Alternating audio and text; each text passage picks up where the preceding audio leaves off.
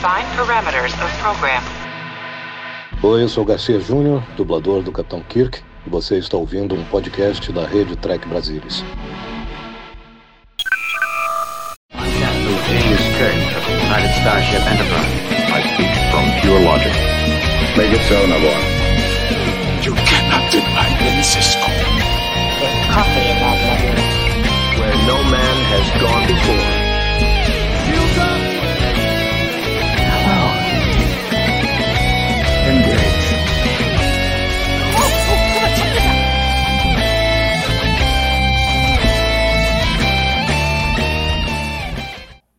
Noite, trekkers! Estamos aqui com mais um Trek Brasilis ao vivo para falar sobre Star Trek Picard, terceira temporada. Esse episódio incrível! Eu tô até com medo, porque para mim eles estão indo crescendo. Eu tô com medo dos próximos, mas esse episódio incrível, No Win Scenario.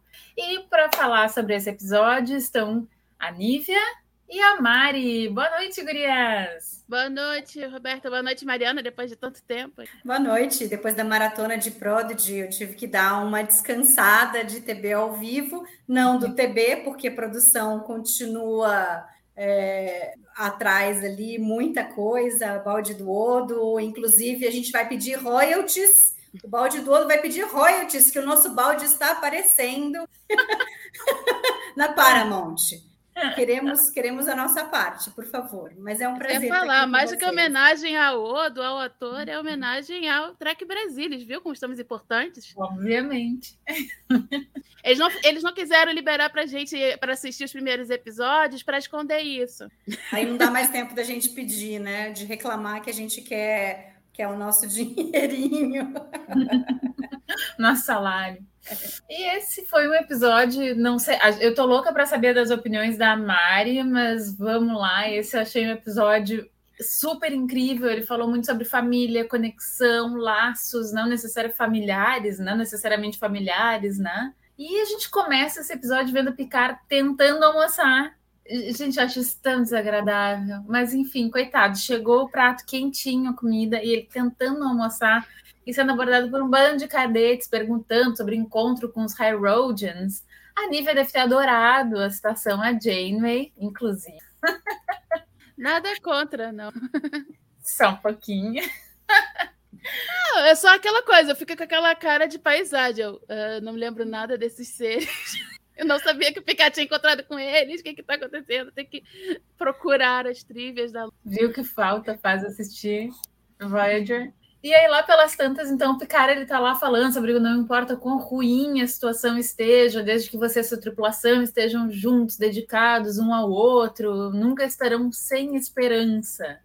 Mário, a primeira pergunta, assim, que não quer calar, o que, que tu tá achando da temporada até aqui? Olha, eu tô gostando bastante, porque a primeira e a segunda temporada de Picard, para mim, não foram muito assim empolgantes. Eu assisti uma vez só, principalmente a primeira, eu fiquei bem decepcionada, é, me, me, senti traída no final dela, né? É, a segunda temporada eu, eu, já achei melhor, mas não é assim algo que eu fale, nossa, quero assistir de novo, vou maratonar. E agora eu tenho me visto é, nessa temporada de Picard. Quando vai acabar o episódio, eu falo, já acabou, quero mais, quero mais, quero saber o que está acontecendo e tal, quero saber mais da história, né? Não, não é não é uma Deep Space Nine, não é, por exemplo, Discovery ou Prodigy, mas eu acho que ela está muito boa. Eu acho que eles acertaram. O, o Salvador falou uma coisa muito legal lá no, no nosso é, grupo do Telegram, é, que o, o Matalas ele não ele não está cozinhando a coisa. Ele, ele coloca algumas coisas num episódio e no episódio seguinte ele já dá algumas respostas para aquilo que foi falado. Obviamente que tem algumas coisas que, que só a gente só vai saber mais para frente, mas deixou de ser aquele mystery box em que você passa a temporada inteira esperando para saber o que vai ser. É, acaba tendo episódios muito modorrento e que, e que não acontece nada para preencher. Eu, eu, senti muito isso, por exemplo, na primeira temporada. Tem uma parte ali, tem uns três episódios ali que são muito chatos. E aí, de, e aí, de repente, quando você descobre o que é, você fala: Ah, era isso. Ah, passei a temporada assistindo para ver isso. Então, eu acho que nessa temporada eles estão com uma coisa muito interessante de você, você tem alguma coisa, aconteceu, aí você fala, hum, o que, que será isso? E até nos surpreendendo de maneira boas. Tem coisas que você eu fiquei com o pé atrás, né, em episódios passados, e no seguinte ele já demonstrou que não era bem aqui, né? Então, algumas coisas eu estou assim é, seguindo com cautela, com bastante cautela, principalmente em relação a, ao que eles vêm apresentando sobre os transmorfos. É, acho que é o meu lado super hiper niner que tem um, um, uma paixão pela série e que, e que tem assim o maior medo do que, que eles vão fazer com Deep Space Nine é, o que, que eles vão apresentar sobre. Então, algumas coisas têm me incomodado, mas o próprio Matalas falou já no Twitter: nem tudo é o que parece, né? Espera para ver. É, isso tem um motivo. Então, assim, eu posso até falar: olha, não gostei disso por causa disso, disso, disso, mas pode ser que depois eles apresentem uma coisa diferente e fale: ah, não, beleza, então aquilo que eu tinha imaginado não era bem aquilo, melhor, fico contente, agora estou satisfeita com isso. Mas a gente precisa esperar para ver o que vai acontecer. Mas eu estou gostando bastante. Tanto que fiquei super animada para participar hoje, nem ia, porque tá uma correria total, assim, mas eu falei, ah, eu, eu vou, gostei. Tem algumas coisas que eu quero, quero conversar. Eu ouvi o episódio passado, vocês conversando, eu falei, ah, precisamos falar de algumas coisas. Assim, ah, eu queria estar lá com elas também. Nívia, para mim pareceu até aqui que a coisa estava toda sem esperança e tal. Tu acha que esse inicinho assim do Picard trazendo ou, ou re, é, né, é, trazendo essa memória à tona foi uma forma de de repente ele mesmo se lembrar dessa lição que para mim pelo menos parece que até o episódio passado tinha ficado esquecida, tipo sai da ponte que a gente já vai morrer, estamos tudo morto, tá tudo acabado. Ah, eu acho que sim, né? E tem tudo a ver, né? Essa jornada sempre tem essas coisas, os não-win scenarios que daqui a pouco você já tá já venceu, tá todo mundo conversando, batendo é, tomando alguma num bar panorâmico, no Lodeck, que seja. É, eu, eu achei que ficou legal, e até porque tem mais de uma função nessa cena. Ela, ela permeia o episódio todo, né?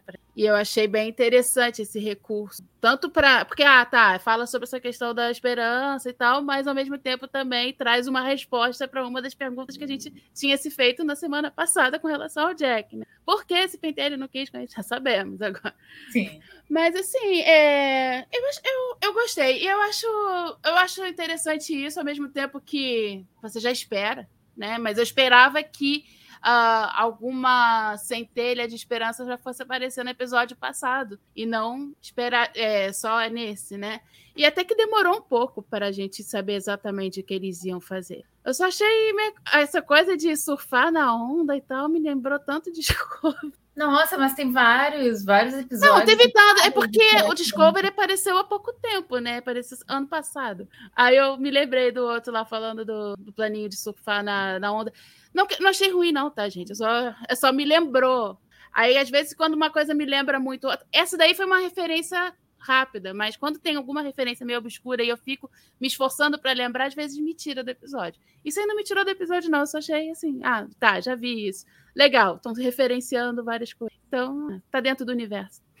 O Alan tá dizendo aqui, eu entendo esse sentimento da Mariana. Em muitos momentos, nas temporadas anteriores de Picar, a preparação foi melhor do que o desfecho de fato, assim, quando o payoff demora muito tempo, ele tem que ser incrível, né? E nessa temporada eu também tô sentindo isso, assim, se fechou um arco muito bom e ainda assim teve um cliffhanger muito bom, né? Então foi caindo muito bem. Assim. É que nas temporadas passadas eles colocavam até as coisas pequenininhas como um negócio gigantesco que você ia descobrir 500 episódios depois. E aí você às vezes já tinha esquecido que tinha aquele mistério, porque ele não era tão importante assim.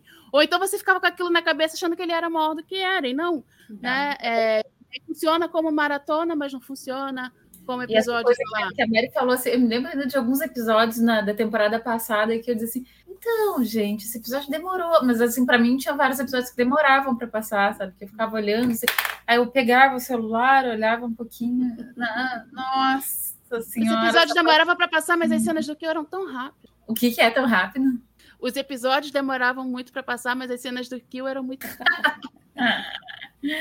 E Mas aí isso, depois... isso daí que você estava falando, Rô, da, da cena inicial, eu achei muito interessante, porque, embora o que ele está falando case com a situação do episódio, é, é, é, é legal o que a Nívia falou, que tem um, um, um, uma pegadinha ali, porque na realidade tudo aquilo vai levar a cena do, do Jack ali, né? Então eu achei muito legal, porque ele, ele desvia totalmente a sua atenção. Você acha, ah, não, ele está mostrando isso daí para que o Picard coloque esse senso ali em todo mundo, que eles podem trabalhar junto, que mesmo que a situação esteja é, toda ferrada, que a gente não veja nenhuma possibilidade, na realidade ela existe. É só a gente se lembrar quem nós somos, que nós vamos é, ser capazes, né? E, e, aí ele também começa aquela historinha do, do Jack Crusher, né? Do, do ex-marido da, da Beverly, e que também é muito legal, né? Que depois tem muito um payoff ali.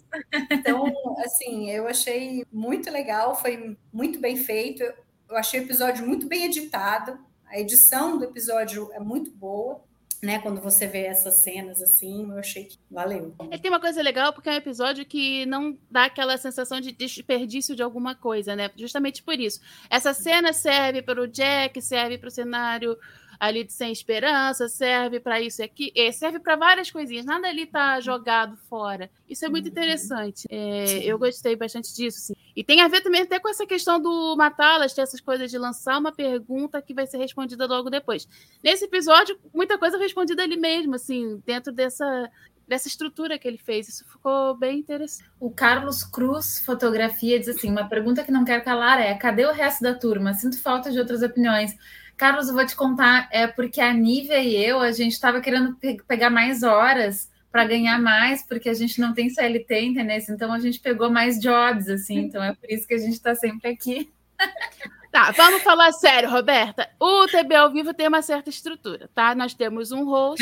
no caso de No caso de picar é a Roberta e o outro fixo é quem faz a, os GDS, o guia de episódio, que sou eu, de picar, vi, ainda não está lá postado, mas eu estou trabalhando. E aí o terceiro é uma pessoa que, que possa, né, quase sempre poder vir. A, a Mari, hoje, ela não poderia exatamente, mas ela ficou tão animada com o episódio que ela, não, eu vou, eu tenho que, tenho que conversar esse episódio. É por isso que tem sempre alguém fixo. Você vai reparar isso em outros também. Em Prodigy é a Mariana que é E o é, a gente Carlos... precisou fazer isso porque, na realidade, todo mundo tem uma vida aqui. E aí fica super difícil. Então a gente teve que cada um assumir um compromisso, porque daí fica mais fácil se você assume o um compromisso com uma série e você segue aí por, por 10 semanas, né? Foi uma solução que a gente teve para garantir que a gente sempre tivesse um time para estar tá aqui conversando com Mas, vocês. Carlos, em tua homenagem, então, eu vou tentar ter opiniões diferentes do, das minhas usuais hoje, para a gente ter umas opiniões diferentes. Ah, você já está falando, ai, eu adorei, foi maravilhoso, ai, eu... Os outros estavam, ai, eu não gostei disso, ai, que não sei. Nossa, o Jack é incrível. Ai, o Jack é velho, ai, tô Lembrando que eu ainda não falei sobre picar, então vai ser uma opinião totalmente diferente das anteriores que tivemos até agora. E uma pessoa que entende tanto de meta. e aí teve uma cena que eu gostei muito, que foi o duelo entre Picard e Hiker, para ver quem pede desculpas mais rápido. E aí, quem ganhou o duelo foi o Hiker dizendo que ele tava, tinha errado ao tentar fugir ao invés de lutar. Tipo assim, dizer assim, ah, não, tu tinhas razão, né? O Picard disse assim, I was way out of line, tipo, saí total da linha. E aí o Riker disse, não, tu tinhas razão, uh, e eu não. Nívia, tu acha que ele estava errado mesmo? Ou, de fato, assim, eles estavam menos armados? Eu acho que exatamente ninguém estava errado, né? Eles estavam numa situação meio complicada ali, né? É, eu acho que o pensamento dos do, é, que o raciocínio dos dois foi justificado ali. Mas, ao mesmo tempo, também, a gente não pode se esquecer que o grande plano de atacar do Picard, né? Acaba resultando em você atirar no próprio rabo. Ai, que malvada. Então, é, mas eles perderam o timing, né? Eles perderam o timing. Também, eu mas eu não sido sei. feito se... antes, não sabemos Tenho o que teria dúvidas. acontecido. Mas se eles tivessem feito antes, Tenho assim, minhas dúvidas. Teria, ela ainda teria arma de portal. Então, o resultado. É, por isso que eu tô falando, por isso que eu tenho as minhas dúvidas. Eu acho que não. Mas aí ela também não estaria tão destruída, né? Aí eles veriam que, que não daria certo. Ele resolveu já no final, quando a Titan já estava toda ferrada. Aí esses últimos, essas últimas. É, é, como fala, né? Esse, o, o, que acertou aí no final, pô, a nave já estava com escudo não sei a quantos por cento, sem dobra, sem isso, sem aquilo. Então, né? É, é aquela coisa, mas também já podia, é, podia estar com as armas melhores e ter feito um estrago filho da mãe também. Ao acertar o gato podia não Mas é mais por quantidade, acho que não qualidade nesse caso. É, eu não sei. Eu sinceramente acho que não ia adiantar o timing. É, Tudo não, bem, porque sim. Não, é. serviria, não serviria ao roteiro. não certo. serviria ao roteiro. É, é, é, sempre bom você atirar no próprio.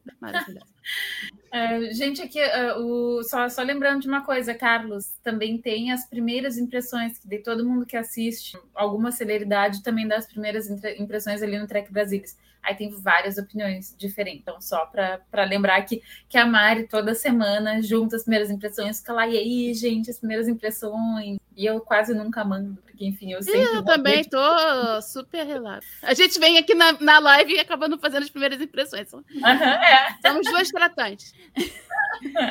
Mas eu acho que ele, com relação a Hiker, eu acho que ele tinha uma pressão muito grande de fazer a coisa dar certo. Primeiro, porque ele e o Picard foram responsáveis por colocar a Titan naquela situação. E aí ele é colocado no comando, e aí o Picard está do lado dele, e, e aí pesa, que é o cara para quem ele foi o primeiro oficial por década, entendeu? E aí, de repente, né, ele se vê numa, numa situação em que ele quer mostrar o quanto ele é bom, o quanto ele sabe, mas ao mesmo tempo ele sabe que ele precisa ouvir o Picard, ele valoriza a opinião. É, acho que o pedido de desculpa dele foi foi nesse sentido, do tipo, eu não fiquei bravo com você porque você estava errado, né? Acho que ele estava muito mais bravo com ele mesmo por, por não ter lidado com a situação de uma maneira diferente. Mas você vê que ele aprendeu, porque depois no final ele tascou aquele asteroide na Shrike, que foi maravilhoso, entendeu? Ou seja, Eu tô adorando esse uso do raio trator, gente. Essa temporada tá muito legal. Você tem que tacar uma nave na outra, você tem que tacar asteroide na, na outra nave também. É para isso que serve o raio trator, não é para ficar ajudando. Hein? Cada uma. Nos próximos episódios, eu ainda espero ver a manobra Enterprise, que é daquela do um, o Archer, que ele. Vocês lembram quando ele botou um hook numa, numa nave e aí tirou? Eu acho que foi uma coisa assim, não foi? Mas ele botou tipo, um cabo numa nave e aí. Ah, não, tem as duas naves que estão em dobra e o, o, não, o anda de uma para outra. De uma para outra. Não, não, é, não foi isso. Não teve uma coisa. Depois o pessoal aqui do, do, do chat vai ajudar. Vai lembrar. Lembra melhor, gente, aí que tá é. todo mundo meio de memorial. E aí, lá pelas tantas, então, o hacker, né, nessa conversa, ele diz assim: é o fim, meu amigo, é o fim da linha acabou, fechou, valeu, quer mais. E aí ele começa, né? E aí, isso daí foi uma coisa que já tinha me chamado atenção há mais de um episódio, inclusive, no episódio passado, no episódio atrasado, assim, tanto a falta de curiosidade das pessoas, tipo assim, hum, tem esses impulsos bioelétricos? Cara, eu qualquer outra tripulação, tripulação, eu imaginaria, tipo assim, algum oficial de ciência pulando, dizendo assim, capitão, me dá licença para ficar investigando esse negócio até descobrir o que, que é, porque tipo, poderia ser alguma coisa, né, que pudesse ajudá-los, enfim, não aconteceu. É. E até, tipo, a temporada passada, né, aquela coisa, tipo assim, vai embora, vai embora da minha ponte, estamos todos mortos, né, aquela coisa tão fatalista, assim, né, eu achei a coisa mais esquisita do mundo, porque, tipo assim, eu esperaria já, tipo, 10 pessoas na volta de uma mesa, cada um falando uma ideia mais maluca do que a outra, até alguma, né? Um vai lá e joga uma ideia, não, mas isso vai dar errado por causa disso, isso, aquilo, não sei o quê.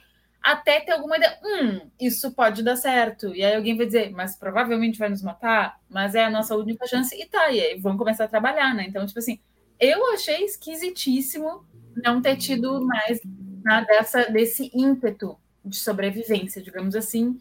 Mas Mário, eu quero a tua opinião. Assim, me pareceu que isso foi feito para o episódio ter um passo mais lento, assim, uma coisa mais reflexiva. Foi isso que te, que te passou? Ou tu acha que era normal, assim, essas né, as pessoas terem tido essa reação? O que, que tu pensou disso? Acho que tem duas coisas. Uma é que eu já tinha refletido sobre, e a outra que eu me veio agora com quando você começou a falar sobre isso. Eu acho que é, a tripulação foi jogada numa situação totalmente inesperada e acho que eles não eram experientes o suficiente para isso. Primeiro, você chega um almirante e um capitão que são ícones da frota estelar, foram os caras que estavam na nave capitânia da federação, né, da frota. Aí eles raptam a nave. O, o capitão deles é meio lelé, entendeu? Abandona eles simplesmente, bota outro cara no comando e fala: fodam-se, não quero saber de vocês.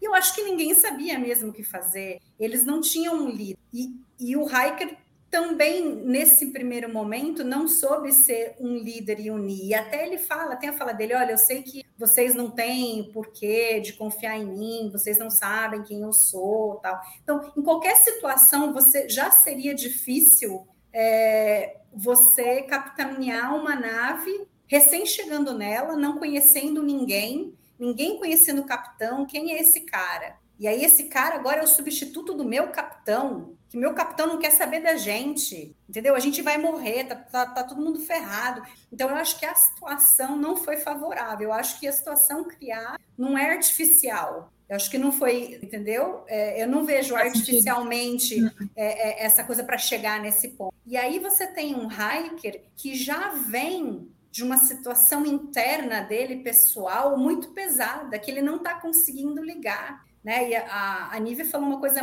muito, muito interessante no episódio passado, muito tocante, que demorou muito tempo para ela cair a ficha que ela tinha perdido o pai. E eu acho que o Hiker está nesse momento, está caindo a ficha que ele perdeu o filho e as consequências disso. Quando ele tenta falar com a Diana e não consegue mandar uma mensagem, que ele fala: ah, eu, eu me distanciei porque eu não sentia nada e seria impossível ficar com ela porque ela, ela é uma pessoa que sente tudo né? Eu vou fazer isso com a, com a pessoa que eu amo, ela vai olhar para mim e ver que eu não sinto nada, mas eu devia sentir, porque eu perdi meu filho, eu tenho que sentir alguma coisa e eu não estou sentindo. Então eu acho que esse senso dele, ah, nós vamos morrer, tudo, eu acho que tem muito a ver com esse momento, né? E aí ele vê o Picard tendo a oportunidade de, de, de, de, ter um filho que ele nunca achou que ele fosse ter, e aí ele vê que a situação não tá boa, e que daí eles vão morrer, e que aí o Picard vai perder essa oportunidade, que ele daria tudo para ter mais um minuto com o filho dele, mas ao mesmo tempo isso faz com que ele comece a recuperar e começar a sentir. E aí acho que ao longo do episódio ele vai evoluindo. E aí acho que a presença da Beverly também é essencial. O fato dela ter calmamente pensado, estudado, porque uhum. daí ela não era da Titan, ela estava ali depois, entendeu? Ela não ela não estava é, tendo que tomar decisão nenhuma, então ela pôde ter a cabeça fria e olhar para aquilo que estava acontecendo e fazer aquilo que eles sempre fizeram de melhor quando eles estavam unidos todos na ponte da Enterprise. Então eu acho que aí ela conseguiu dar aquela ligada no hiker ali, e aí no final você vê que ele começa a, a perceber e ver que ele é capaz, que ele, que ele pode separar as coisas, que ele precisa é, sentir. Então, eu acho que é uma evolução, porque aí no final, a conversa dele com a Troy, Superman, eu acho que acho que foi uma evolução do personagem desde o primeiro episódio, né? Um, pô, porra louca, pô, o Picard chega lá e fala: Ó, oh, Beverly me ligou, ela falou que não é para chamar ninguém, não é para envolver a frota, vamos lá. E aí eles roubam a Titan e tá tudo bem. Quer dizer, é uma coisa bem assim bem nonsense do Hiker para fazer, porque ele sempre foi um cara mais assim também que pensava nas coisas, né? A função do, do, do, do primeiro oficial ali também é dar um, um freio às vezes no, no, capitão. Mas não, ele embarcou na loucura do Picard e falou: vamos, né? Eu tipo, tá perdido, sei lá. Meu, meu casamento, meu casamento não tá bom, perdi meu filho, não sinto nada e tal. Vamos lá, vamos lá, que dá, tanto faz, vamos roubar essa Titan aí e beleza né? Então ele partiu disso para esse episódio, que acho que fecha um arco é, muito muito importante do Raik. O Thiago de Lima Castro ele fala que uma coisa que vai bem ao encontro né, do que você está dizendo, que acho que a pulsão e a boa educação do Shaw deixou com a tripulação, deixou a tripulação desestimulada, né? Com esse, e, inclusive estimulada com esse mara, maravilhamento com o universo. Isso daí é uma coisa que eu achei também muito legal no final desse episódio, mas que a gente vai chegar lá. Uhum. Mas, mas acho que faz, faz bastante sentido, sim. Esse, é, até o próprio Shaw, eu acho que ele deu uma maravilhada novamente. No final do episódio, né? É. Ele é, finalmente mas... fez parte da tripulação do, da solução do problema é, e não sei o que. Eu acho que ele recuperou muito do que ele tinha perdido lá quando do trauma dele. E talvez ele tenha se dado conta, né? Tal, talvez assim, em algum momento dessa jornada ele tenha se dado conta que ele estava com que esse trauma do, do, do, sobrevivente dele era tão forte que talvez estivesse trazendo todo mundo né, para baixo, no sentido de que, quer dizer, primeiro numa coisa ele estava tipo assim, play safe total, não faz nada, e aí depois vai para o outro lado, tipo assim, foda-se, tô aqui no meu quarto, afiando minha faquinha, não quero falar com ninguém. tá afiando faca para quê, desgraçada? Deixa ele. Poxa, não, isso, isso do, ele do tem show... uma faca. Facas não se afiam sozinhas, tá? O show é interessante porque é, talvez ele tenha visto ali que o fato dele ter sobrevivido não era uma maldição, que ele deveria, é, vou dizer, ele deveria não respeitar, mas assim, aqueles que morreram para que ele pudesse sobreviver. Tipo honrar, né? Isso, honrar exatamente. Ele teria, na realidade, ele tem que é, com a, ele tem que honrar com a vida dele aqueles que não puderam ter essa oportunidade, porque ele entrou no lugar de uma pessoa qualquer que que se tivesse tido oportunidade, o que ela, o que ela teria feito com a vida dele, o que, que ele fez até agora. Claro que a gente não sabe nada dele, né? A gente não sabe quão bom capitão ele era até aquele momento. A gente vê que não tão bom se a gente pegar a maneira como ele trata a Seven. Então, podemos imaginar que outras pessoas eram tratadas dessa forma, com diferença, talvez. É, pode ser também um afastamento porque ele não quer ter nenhum contato mais pessoal com ninguém. E isso pode influenciar no pessoal da própria Titan, porque se ele não quer ter um contato mais pessoal com ninguém, ninguém tem. Todo mundo é meio afastado, então ficou todo mundo meio com medo também de chegar no Hiker e propor coisas, porque eles estão acostumados com um tipo de capitão. Então... Marcelo é, Cardoso. A, a, oficial de ciências era que mais dava alguma coisa, apesar de não ser nenhuma solução, nenhuma grande ideia, era do tipo, ai meu Deus do céu, que coisa horrível, ih, socorro, você deve matar gente. Mas era alguma coisa, era quem mais interagia, né? Marcelo Cardoso, muito obrigada pelo super sticker. Nunca tinha visto isso. Fui, inclusive fui para o YouTube para ver, muito bonitinho. Obrigada, valeu. Qual foi o critério que a tenente usou para botar a pessoa nas naves de fuga durante o ataque Borg? Idade? Mamãe mandou olhando aleatoriamente para as pessoas escolherem. Deve ter fechado o olho. Ah, tipo é, até, porque, até porque a gente não sabe quais eram as características daquela tripulação. Se, por exemplo, todo mundo tinha. Era, se fosse uma tripulação de gente muito nova, tivesse mais cadetes, é, alferes e tal, como é que você ia ter esse tipo de critério, né? A gente não sabe nada sobre. Então é melhor uhum. pensar mesmo no critério aleatório. E acho que também não é tão importante ali. O mais importante é, putz, eu fiquei vivo, morreu. Que saco, que triste. Por causa desse cara aqui, que ele nunca viu, né? E eu acho que até aquele momento ele tinha essa esse trauma de ser o sobrevivente, mas ele estava vivendo ali, porque, pô, a frota deixou o cara ser capitão, ele passou no, no psicológico para continuar ali na frota, entendeu? E, só que daí, de repente, ele se vê frente a frente com, com o Picard, e aí cai tudo ali, aí o cara desmorona. Né? Aqui o Thiago escreveu um negócio que eu estava pensando que, eu, que exatamente o que eu ia comentar, a falta que faz a terapia na vida de um ser humano. Olha a Troia aí. A Troy? Eu acreditaria mais na Gaina. Ah, é. também. É, porque aí um drink outro, né? A Gaina sempre resolveu melhor. Mas uhum. tudo bem. Você ia comentar alguma coisa, Nívia?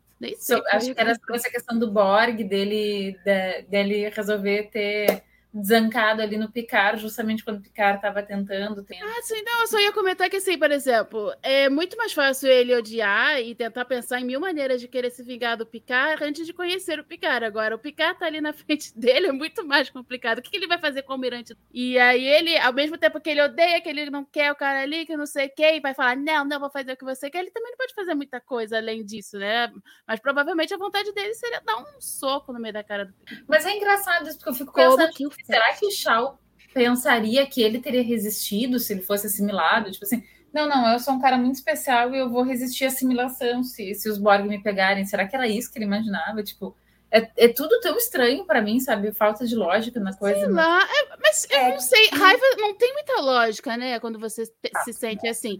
E também tem uma outra coisa, ele podia ficar assim, eu era tão insignificante que se eu fosse assimilada, não ia nem ter nome. Esse cara aí era todo especialzão, ganhou nome, e não sei o quê, ainda fez uma droga dessa. É, se o cara era, era o capitão da nave Capitânia e foi capturado e não conseguiu é, resistir, né? Acho que tem uma coisa assim. Mas eu acho que é mais Né? é mais porque ele precisa ele precisa pôr a culpa em alguém, entendeu? É a mesma coisa do Cisco. A esposa morreu. E aí não, não são os Borg que são os culpados, não são os Borg que pegaram e assimilaram o Picard e quase destruíram a federação inteira. E se, e, e se a Enterprise não tivesse conseguido é, salvar o Picard e destruir lá o cubo Borg, é, a federação inteira teria sido assimilada. Mas, mas para ele não importa, porque o que importa é que ele perdeu a esposa. Né? Para o Mas é Shaw não, isso. importa, é porque ele, ele, ele sobreviveu enquanto os outros morreram. Porque ele, que era um engenheirozinho, que não tinha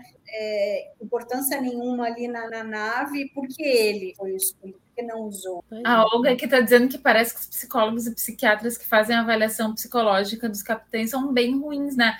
Sim, Olga, lembra daquele capitão que resolveu matar matar a Cardassiana? Isso, isso entende. Aí chega lá um capitão que sai matando o Cardassiano, assim, nave Cardassiana. Ele- Tipo assim, é cada, é cada um, é cada figura que me aparece que tu- tu realmente. assim, É QI, é quem indica, esse pessoal tem costas quentes. Agora, falando do Shaw, do tipo, eu, eu odiei ele no primeiro episódio. Eu achei ele. Eu, ach, eu, eu achei que eles erraram muito, muito a mão na maneira. Entendo que eles queriam fazer com que a gente ficasse com ódio dele, ah, tadinho do Picard e do Hiker, eles são ícones, como que alguém pode falar mal dele e tal. E nesse episódio é, é muito legal o que fizeram com o Shaw. Muito embora eu tenha restrições deles usarem Wolf 359 de novo, é, que eu acho que coisa, mas sei lá, era o que tinha, que era o mais rápido para o cara.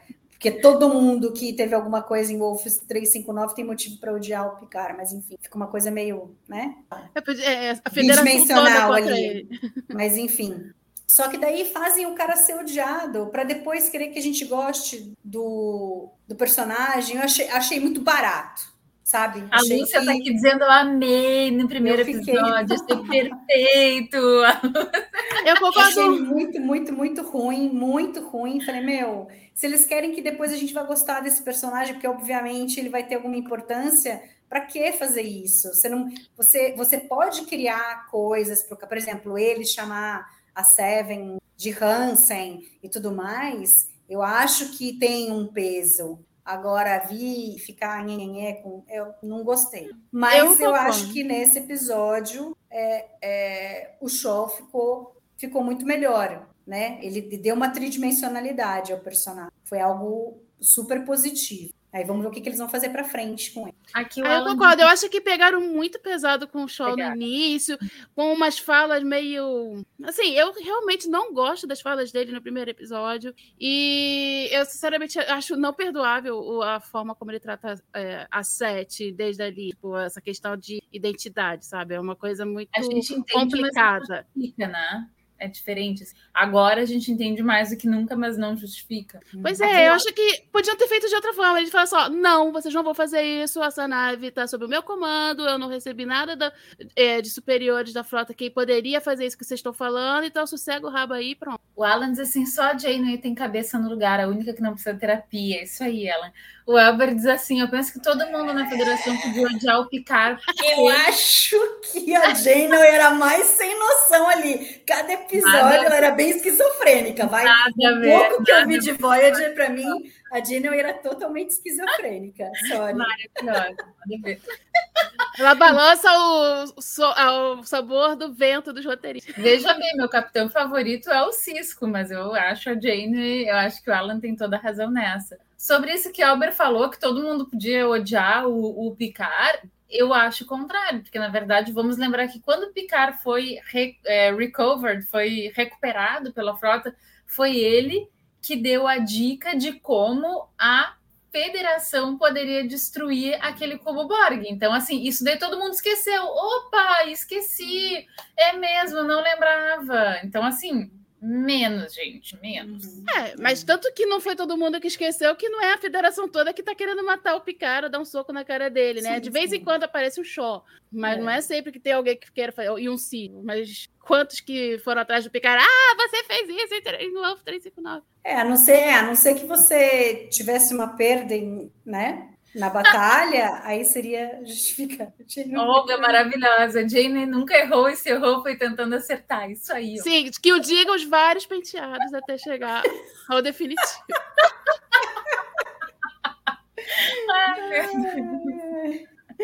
É, vamos lá. Mas só para terminar, assim, uma coisa que me chamou a atenção nessa cena que eu gostei muito foi o olhar de compreensão. Quando o Jack olha, tipo assim, pro chá, diz assim, chega, deu, te fala assim com meu pai. Aí a Picard assim, deixa. Aí deu um olhar, assim, de compreensão, assim, coitado. E aí virou as costas e foi embora. O Shaw ficou muito sem chão, assim, eu achei... Eu achei assim, o Picard, ele é, ele é classudo demais. É assim, ele é um gentleman, ele é um sir. Patrick. Maravilhoso. É, que mas é aquela coisa, não adiantava. O que, que ele ia falar ali? Vai pedir desculpa, vai falar o que ali? Não tem, ele não tem como aplacar a dor que o Shaw sente por causa disso. Nada do que ele pode, possa falar vai fazer isso. Talvez alguma ação dele possa e o Shaw vendo ele fazer, mas palavras, abracinhos, é, aperto de mão não vai fazer nada ali. Eu acho que era a única solução, assim, do tipo, tá, eu sei, Aconteceu, eu eu já ouvi isso outras vezes e eu não tenho o que falar. Então a melhor coisa que eu tenho que fazer é sair daqui. Não precisa falar isso, né? Mas para mim é o que quer dizer essa conclusão. Eu, eu gostei muito da cena anterior, antes do show chegar, que eu acho que é fundamental para o Jack ficar bravo com o Shaw e ir atrás do Picard. E eles estão conversando e aí ele fala, ó, é, Picard, se você acha que vir conversar comigo agora, se interessar pelo é, Hum. como foi a minha infância, o que eu vivi, vai fazer com que eu me sinta melhor, desculpa, mas para mim não faz diferença nenhuma, não preciso disso. E aí o Picard fala, mas talvez eu queira fazer isso por mim, talvez eu precise. E aí a hora que a gente é, pega a história inteira e Hum. vê, ok, o Jack encontrou aquele Picard cinco anos atrás e ele falou que a Federação era a única família que ele sempre precisou. Mas agora ele está de novo frente a frente com o Picard. E agora o Picard está tentando. E ele está vendo que, que o Picard não está fazendo isso por ele, pelo Jack, ele está fazendo isso por si próprio. Então, opa, peraí. Então, será que ele agora tem uma opinião diferente? Ou será que ele está percebendo que, que falar comigo seria importante, ter um contato comigo seria importante? Então, a hora que ele vê o Shaw derramando aquele veneno todo em cima do Picard, e provavelmente ele deve saber da história, porque a Beverly deve ter contado todas as aventuras da Enterprise para ele. Ela, É, ela mostrou ele- os DVDs. Tipo, ele percebeu, meu, não é bem assim. Ele não, ele não era o Locutus porque ele queria ser. E aí ele, ele tem o ímpeto de defender o, o, o pai, mesmo não tendo um, relacionamento ali, né? Que ele diz que não tem. Mas ele, ele teve uma empatia com o Picard e eu acho que tem tudo a ver com a fala do Picard, é, que ele falou que ele queria fazer isso por ele. Então eu achei muito que legal todo, todo, todo esse, esse Essa crescimento da, Eu da, acho- eu acho- da eu acho conversa curioso. entre eles. E até dá para entender, né, que um rapaz de 18, 19 anos pudesse ter esse, esse tipo de imaturidade, né?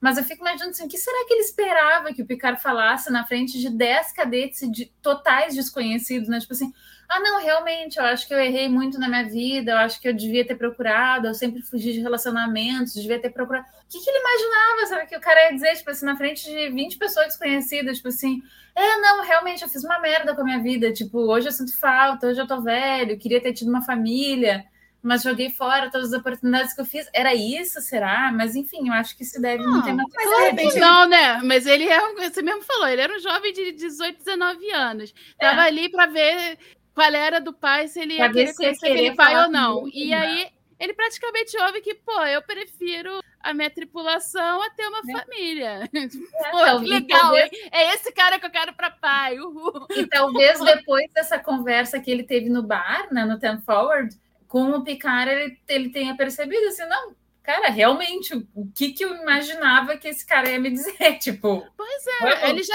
já sabia muita coisa do Picard pela Beverly, né? Ele já poderia esperar aquilo. Só que ele tem 18, 19 anos, não conheceu o pai, se interessou em saber alguma coisa do pai, e quando viu, o pai tava, era justamente aquela figura, né? Eu acho que é meio complicado. Engraçado Mas... que, que essa, as perguntas que ele faz ali eram coisas que eu sempre me. Eram coisas que eu adoraria perguntar para a capitã de frota estelar quando eu era mais nova. E era uma das coisas que eu não gostava muito no picar, porque eu já entendia qual era a resposta. Mas ao mesmo tempo devia ser uma coisa muito dolorosa de ouvir de uma pessoa. Se você tivesse algum tipo de relação com ela, né? É, então eu achei interessante por isso, porque eu tinha criado uma, um embrião de uma história meio parecido, não com o filho, mas tinha alguma coisa a ver com isso. E achei interessante que foi muito parecido com o que eu estava pensando na época. E assim, na época eu tinha 16, 17 anos, então eu estava mais ou menos na idade do Jack. Pode falar, mãe.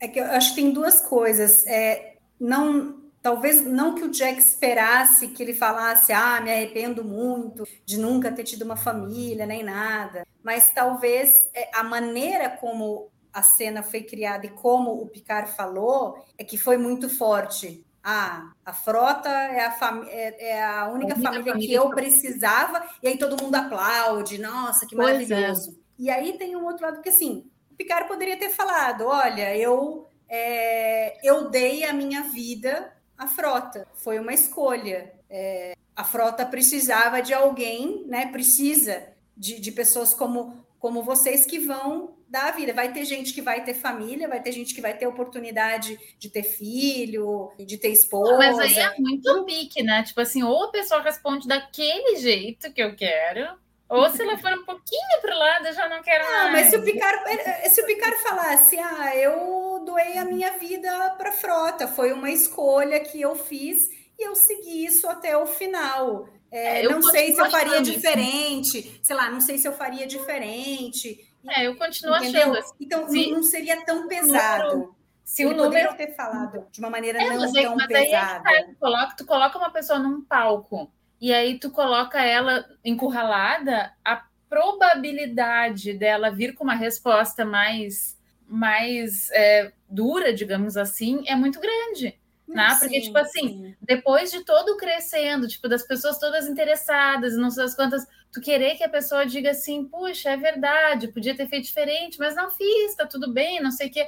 É muito difícil, entendeu? Então, tipo assim, mas a gente vê spotlight na cabeça do cara, e aí tu quer que ele responda, ah, pois é, não sei ah, mas ele não, o Jack não ia. a verdade. O Picard respondeu o que ele sempre achou. Naquele momento ele, ele achava que ele não, ele não, não respondeu aquilo para para causar impacto ali, para os cadetes baterem palma, entendeu? Tanto que ele percebe isso. Na, na, naquela cena em que ele olha para o Jack e percebe que era o Jack perguntando, e aí ele entende, ele percebe que uh, o que ele fez é, foi a confirmação do que a Beverly falou para ele, e que no fim ela estava certa, embora ainda tem, tem, alguns, tem alguns problemas, né? Depois a gente fala sobre isso, mas eu, eu acho que ali ele percebeu que o erro foi dele. Ele mostrou para o Jack naquele momento que a família não era importante, que ele não teria escolhido. Concordamos em discordar.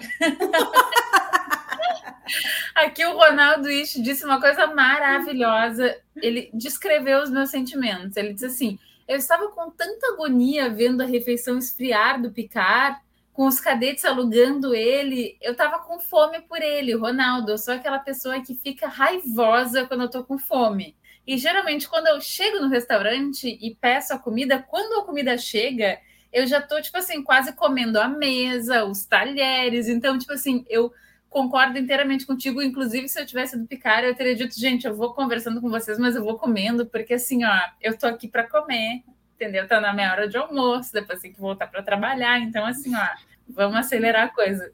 Concordo inteiramente. Nívia, acho Mas que ele é o Sir Patrick Stewart, então ele é um Sir, entendeu? Sim, pensado, ele é o cara que escuta todos aqueles impropérios e sai digno.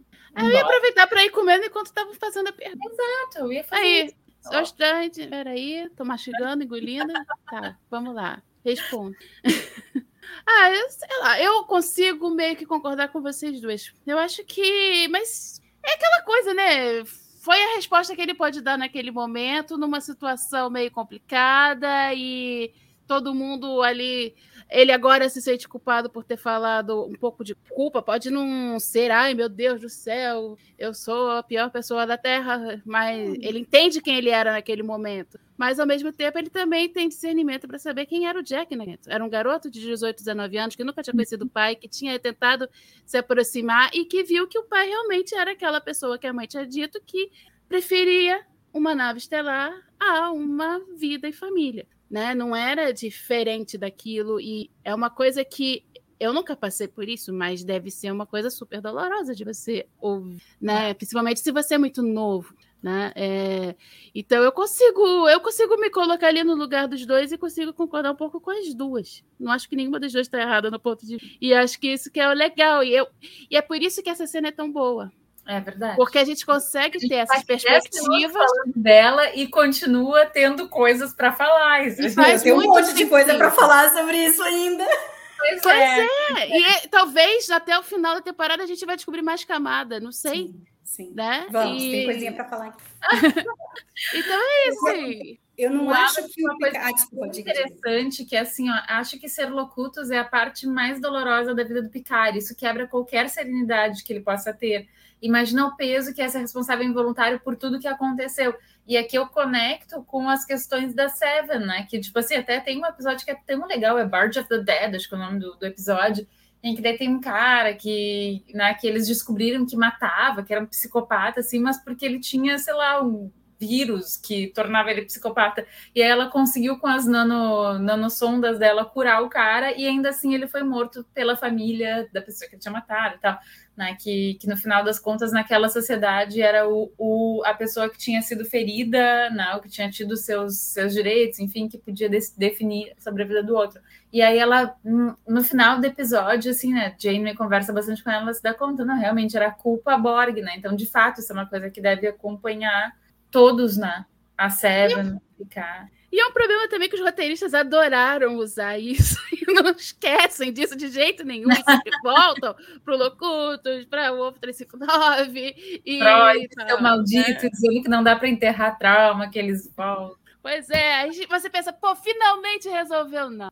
Apareceu mais uma coisa, aparece um show da vida. Mas acho que, mas provavelmente isso acontece direto com uma coisa tão traumática. Sim. Assim, ó, com relação ao Picard, eu não, eu não acho que, é o, que o pensamento dele seja errado. Ele tem todo o direito de não querer uma família. Ele ele ele ele ele estava sendo consistente com o que ele viveu nos sete anos da nova geração, né? Ele teve esse pensamento. Ele casou com a frota. Para ele, a, aquilo ali era a vida dele, a família dele. Daí o que me incomoda e que foi do episódio passado é terem jogado a culpa na Beverly e o Picard querer pagar uma de pô, você não me deu a chance de escolher se eu queria ter um filho ou não. E aí, quando ele relembra essa cena e vê que o Jack estava lá, ele fala: peraí, é, na realidade, eu não queria isso. E tô pagando uma de bonzão aqui, porque eu me senti é, é, traído pela Beverly de nunca ter falado para mim. Ok, ele, ele tem razão da maneira como foi criada a história de querer ter o direito de saber? Tem, obviamente. Tem. Ele não, não foi dado o direito a ele de escolher. Não foi dado dele, o direito dele de dizer não, eu não quero ter um filho, desculpa, gosto de você, você você é muito querida para mim, mas eu não quero ter um filho, né? Só que eu acho, pelo menos a leitura que eu faço da situação, é que a Beverly é, conhecia ele e sabia que se ela falasse para ele, ele provavelmente iria querer honrar a família, não deixá-la sozinha com o filho. E ela sabe o que, que isso causaria para ele depois. Poderia ser até muito pior. Pode ser que ele, ele ficasse amargo mais para frente de ter deixado coisas. Se daí lá os romulanos acontece isso e naquilo, por que, que ele não estava lá para resolver? Ah, se eu tivesse lá, eu teria resolvido, mas eu não estou porque eu acabei tendo um filho e tive que,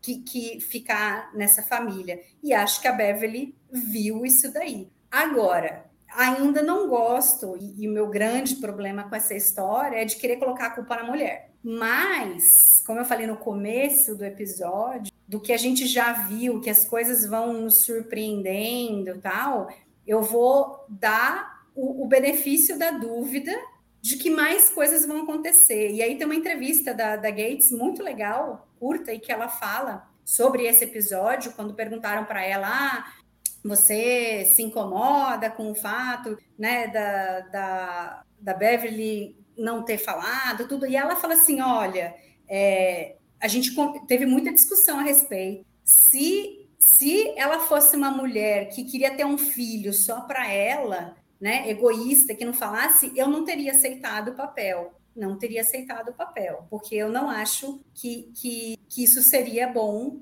para a personagem que eu fiz aí por décadas, né?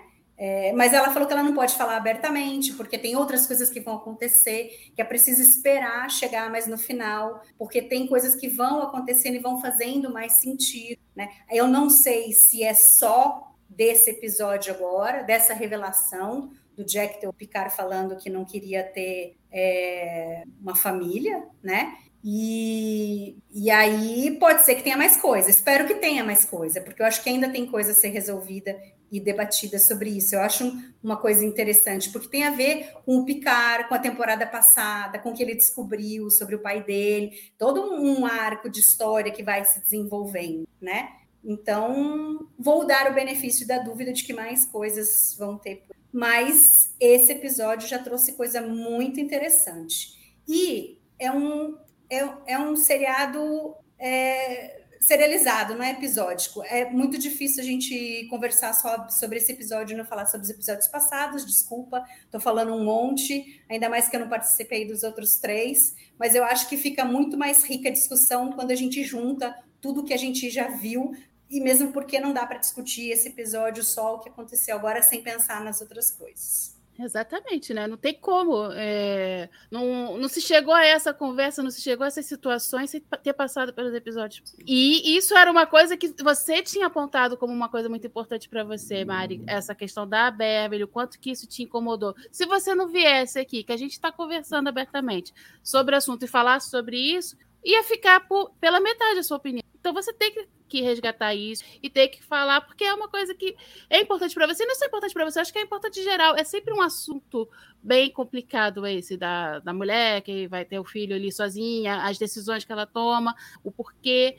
E nunca é uma, uma coisa isolada, mas que a gente ainda não tem como é, completar o quebra-cabeça. É bom saber que a Gates tem essa também essa percepção, essa sensibilidade de que não tinha como a Beverly que a gente conhece ter tomado essa decisão do nada. Simplesmente porque, ah, não, o Jean-Luc não vai querer ter filho. Assim, simplesmente só, ponto. Tem outras coisas ali a mais, né? Eu acho que tem tudo a ver. Muito embora ela coloca também, é, o nome do seriado é Picar, então também não tem como fugir muito de que o foco vai ser nele. É óbvio, né? Tem que ser coisas que façam sentido para ele, que façam ele crescer muito mais do que os outros personagens. É, e a gente já viu que também já teve esse crescimento nos outros personagens. O Hiker cresceu pra caramba. Sim. A própria Beverly já cresceu pra caramba. E assim, e sem fugir das características dele. Porque às vezes ficam, ah, mas a Beverly tá muito diferente. Mas a Beverly sempre mostrou que tinha alguma coisa mais de ação que ela se continha ali como médica. Ela chega no, no mesmo attached lá, ela fala uma coisa dessa quando ela começa a falar umas coisas mais. É, quando ela pensa coisas um pouco mais ácidas, assim, o Picard fica meio que, ah, não sabia que você achava, falava ou pensava desse jeito e tal. Então, quer dizer, ela já não era essa pessoa que a gente só via ali na enfermaria, toda boazinha, mais quietinha e tal. Ela tinha. É, por onde crescer para esse lado mais de ser uma pessoa mais independente, não só independente, sim, mas uma pessoa de iniciativa, de pegar um rifle e, e atirar se fosse preciso, fazer as coisas que ela fez aqui. Hum, então, assim, tá, tá dentro do personagem, tá dentro de desenvolvimentos possíveis. Estamos já com uma hora de live, ainda falta metade do episódio, momentos e um monte de coisa. Então falamos vamos... demais. Oi? Falamos demais. Mas que bom, porque tem assunto, porque o episódio deu pano para manga. Isso é bom. Tá, tá, tá todo mundo falando que esse é o episódio, o melhor episódio da nova né? geração, que há muito tempo não tinha e tal. Pô, vai, vai ignorar? Não dá, né? Aí, então, a gente chega nesse momento, então, que a Beverly desvenda sozinha o mistério, né? A gente já conversou sobre isso, assim, que é esquisitíssimo, mas, enfim, tem alguém aqui no chat falou assim, ah, gente, acho que o pessoal tava tão nervoso ali, né? O pessoal mais novo, assim, tava muito nervoso. Não pararam para pensar direitinho. Então, a Beverly vai lá, pensou, se deu conta que é a nébula que eles estavam, estava puxando matéria, pensando, não, eu me presto ainda, porque são interessantes essas, essas, essas coisas que eles trazem, né? Então a nébula estava puxando matéria para o seu centro de gravidade, expelindo energia, isso significa que ela estava reconstituindo a matéria que ela consumia e transformando em energia. E a intensidade fre... a intensidade crescente e a frequência mais estreita das ondas sugerem que se tratava de uma contagem regressiva como contrações. E aí vem a pergunta, se vocês souberem me responder, por favor, por que que eles estavam tão apressados de sair lá? Tipo assim, se só estourou o, sei lá, o coisa amniótico aquele e tudo mais, e nasceram uns bichinhos, em princípio não ia estourar a nave. Eles já tinham dito que a nave ia demorar algumas horas para ser puxada para aquele centro de gravidade. Então eu não entendi o porquê deles terem que sair tão rapidamente. Assim, vocês entenderam isso? Será que eles estavam sendo puxados mais rápido, iam virar energia? Como é que é? Suponho que a onda final fosse ser muito mais forte e não fosse mais aguentar. Lembra que eles tiveram que abaixar os escudos? Porque quando hum. eles estavam com os escudos levantados e a onda passou, causou maior, maior problema. E aí eles, ele, ele, o a oficial, não sei se era de ciências ou sei lá o que, fala para o Hiker, e aí o Hiker manda, manda abaixar os escudos. Ou seja, esse última onda, essa última onda é, iria destruir a nave. Ah, eu também tive essa. É, também entendi alguma coisa dessa, não tão bem explicada quanto a Mari, porque quando eu começo Tecnobubble, a minha mente vai para outros lugares. Aí fica aquela coisa é. adultos do Charlie Brown. Bom, bom, bom, bom, bom, bom, bom, Tá, tudo bem. Adoro. Eu fui até o até a contagem. Quando ela começou a contagem, aí, meu Deus do céu, esse bicho tá grávida. E o Hiker tendo que ser convencido por cinco pessoas, por um monte de gente, por vários discursos incríveis, que eu amei todos os discursos, amei o discurso da Beverly, amei todos os discursos, mas colou para ti ele tendo que ser convencido a não ficar sentado esperando a morte chegar enquanto ele gravava uma mensagem para Diana, ao invés de tentar se salvar? Ah. não, é sério, assim, eu eu não sei nem te, eu não sei te responder muito bem isso não, mas sei lá, eu acho que ali ele a, aquilo que ele tá, é, que ele tinha, tinha que era é, ali aquela reunião evocou muito a nova geração e acho que essa coisa crescente, todos os discursos, todos os negócios e todos vai aos poucos trazendo ele de volta. E não é tipo de repente, ah não, ah, vamos deixar, não vamos mandar esse negócio para Diana não e vamos para ação, né? Eu acho que foi esse despertar dele novamente para o que ele era. E tem muito a ver com aquelas pessoas. Eu acho que talvez se fosse só o pessoal da Taita, talvez não tivesse o mesmo peso. Talvez se fosse, se tivesse ali o, o, Will Boiler, talvez. Quero o Will Boiler nessa. A Beverly foi ali no âmago da questão, né? Ela bateu o olho, viu ali a mensagem, mensagem pausada para Diana, entendeu? E falou: hum, ela saquei. fez o que eu sempre faço, que é, uh, vou ver o que está escrito aqui. Ah, tá, já saquei. Vou, tá vou enfiar a faca e vou virar, né? A Beverly fez isso, enfiou a faca e virou. Falou, filha, é. acorda. Pô, meu, né? Pô, mas também aquele negócio grandão ali, né? Mensagem para Beverly, só faltava ser um letreirão assim no alto. Pom, pom, pom. Ou computador. E aí, você vai ou não mandar sua mensagem Diana Troy. Eu gostei do Elber Lessa que o Hiker não precisou de convencimento, Roberto. Ele só precisou fazer os outros explicarem o plano para a audiência. Tá, tá, tá explicado. Fechou, valeu, é isso aí. Agora a mensagem é: Giana, Comprei. olha só que legal, o pessoal ficou aqui na sala de reunião. E aí ele fez, que nem era na Enterprise, você tem que vir pra cá, favor. Liga pro LaForge, liga pro Data. O Data não pode mais ligar. É. Muito bom aqui o comentário do André Badaia. É a vida em naves não capitâneas da federação, oficiais inexperientes, as coisas tendem a dar mais errado. É verdade. É aí, né? Lower decks, lower decks. Gente, o que vocês acharam dessa interação maravilhosa entre a Seven e o Shao? Meu Deus do céu! O, o nível.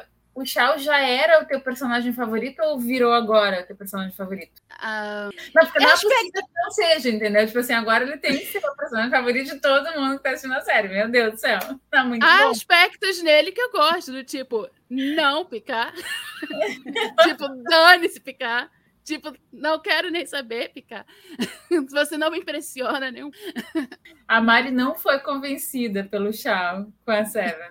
Não, eu acho que é, foi o início da redenção do personagem, não do personagem, dos roteiristas com relação ao personagem, porque eu acho que o erro não é do, do personagem, mas sim como ele foi criado. É, e aí eu acho que nesse episódio ele passou a ser um personagem interessante, em que falou: não, agora eu quero saber mais sobre ele ele tem possibilidade de ser um personagem tridimensional, de que ele não vai ficar só é, em, blá, blá. Ele, ele vai ele vai interagir com os outros personagens, ele vai ele tem a possibilidade de, de ver, olha, eu tenho esse trauma, mas eu estou lidando com ele, mas eu ainda vou ser ácido, eu ainda tenho uma maneira de ver e de pensar, mas começa a tomar uma forma começa a ficar interessante, começa começou a fazer eu querer saber mais sobre ver Aqui, né?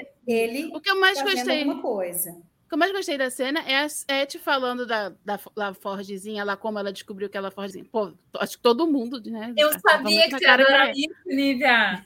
É, quando ela Que- entrou, eu falei, ah, vai ser a história da Comandante Seven versus Hansen. É, é, mas o que eu mais gostei foi ela falando do é uma questão de respeito. O que foi assim e que a garota chamava ela assim por uma questão de respeito. Pronto. Tapa assim. de luvas, né? Mais Uhum. tapa Mas é. Do tipo, não adianta você ser um grande líder, um cara super bem cheio de qualificações, se você não vai respeitar as pessoas trabalhando com você, sejam elas subordinadas ou numa hierarquia superior, você tem que respeitar. A identidade da Sete é Sete, ou Seven, em inglês, né? Não é a Annika Hansen. A Annika Hansen morreu criança, porque virou a sete, e a sete é a sete, né? Ah, passou por tudo aquilo, quem a sete é hoje passa por ter virado Borg, passa por- pela segunda temporada de Picard, tendo vivido no, corpo da outra Annika e tendo que voltar a ser Borg.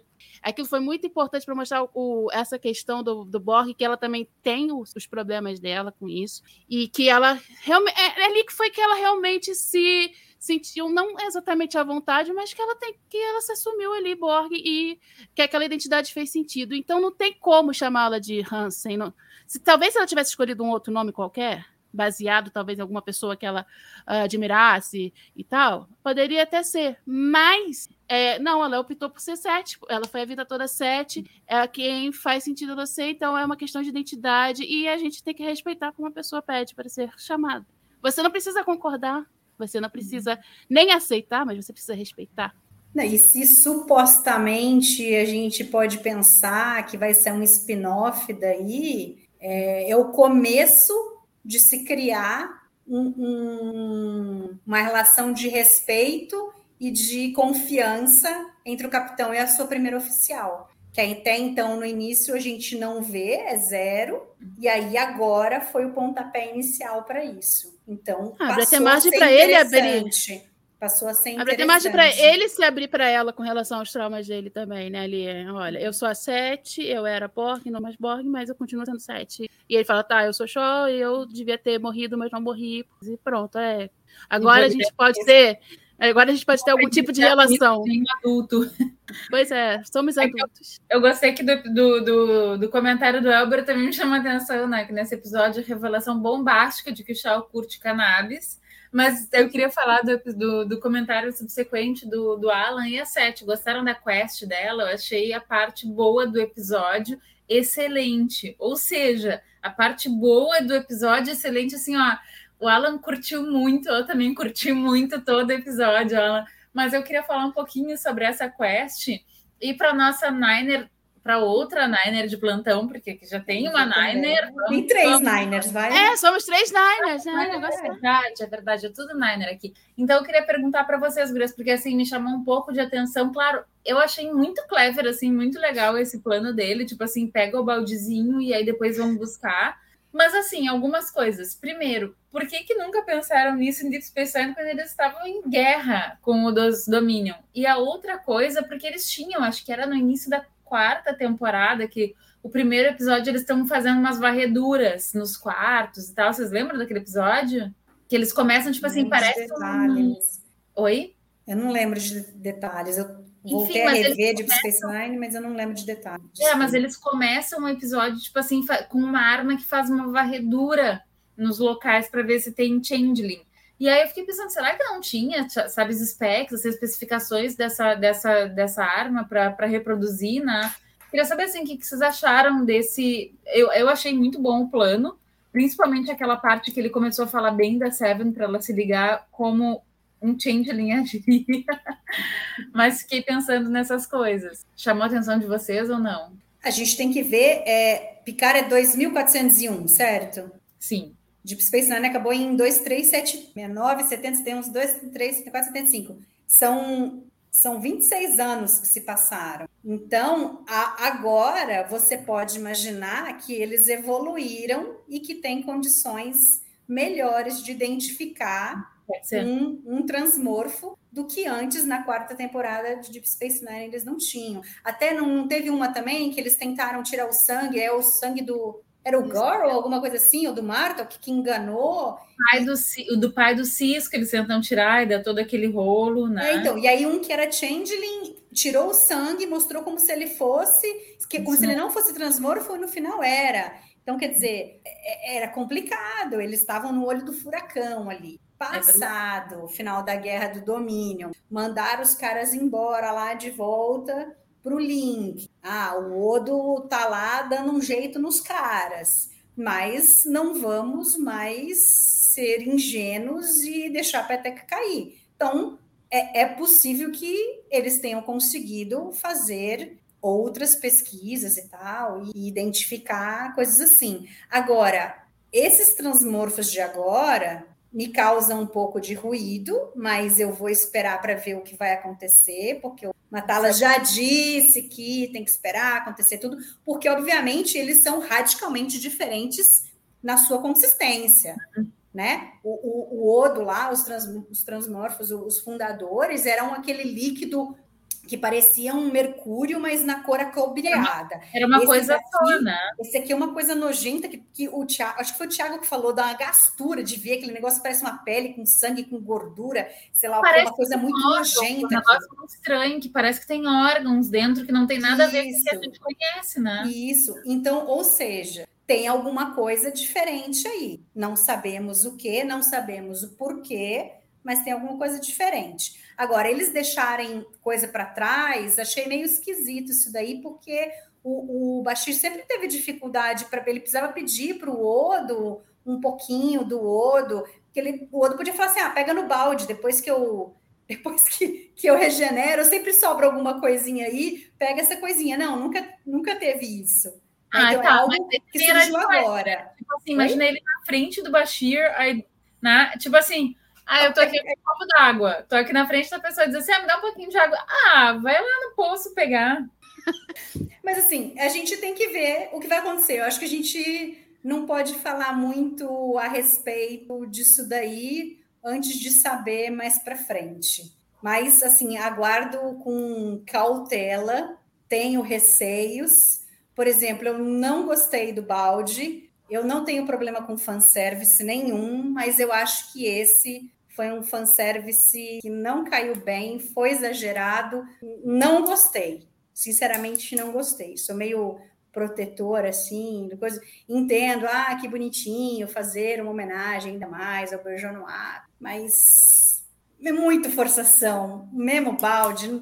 Não, o fanservice é legal, mas ele precisa ter um motivo de estar ali. Esse episódio é lotado de fanservice, cheio de coisas, cheio de referência, mas nenhuma é à toa, nenhuma é é exagerado. O balde não tem nada a ver, nada a ver. Ele já apareceu ali, o balde, na, na foto, no, no, né, no pad que o Shaw mostrou. Ah, eles usam um balde e tal. Teria sido muito melhor se ela encontrasse um outro recipiente qualquer lá. Não precisava ser o balde, mas enfim. é aquela coisa, talvez haja alguma coisa que eles falem sobre isso, né? Mas a gente não pode falar.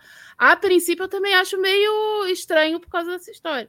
E só se justifica mesmo pelo extra-universo, porque por nós aqui. Ah, legal, o balde do Odo. Mas só por isso, mas, pô, não podia ser uma jardineira, não podia ser uma jarra, não podia ser um, uma outra coisa qualquer, né? É, que servisse.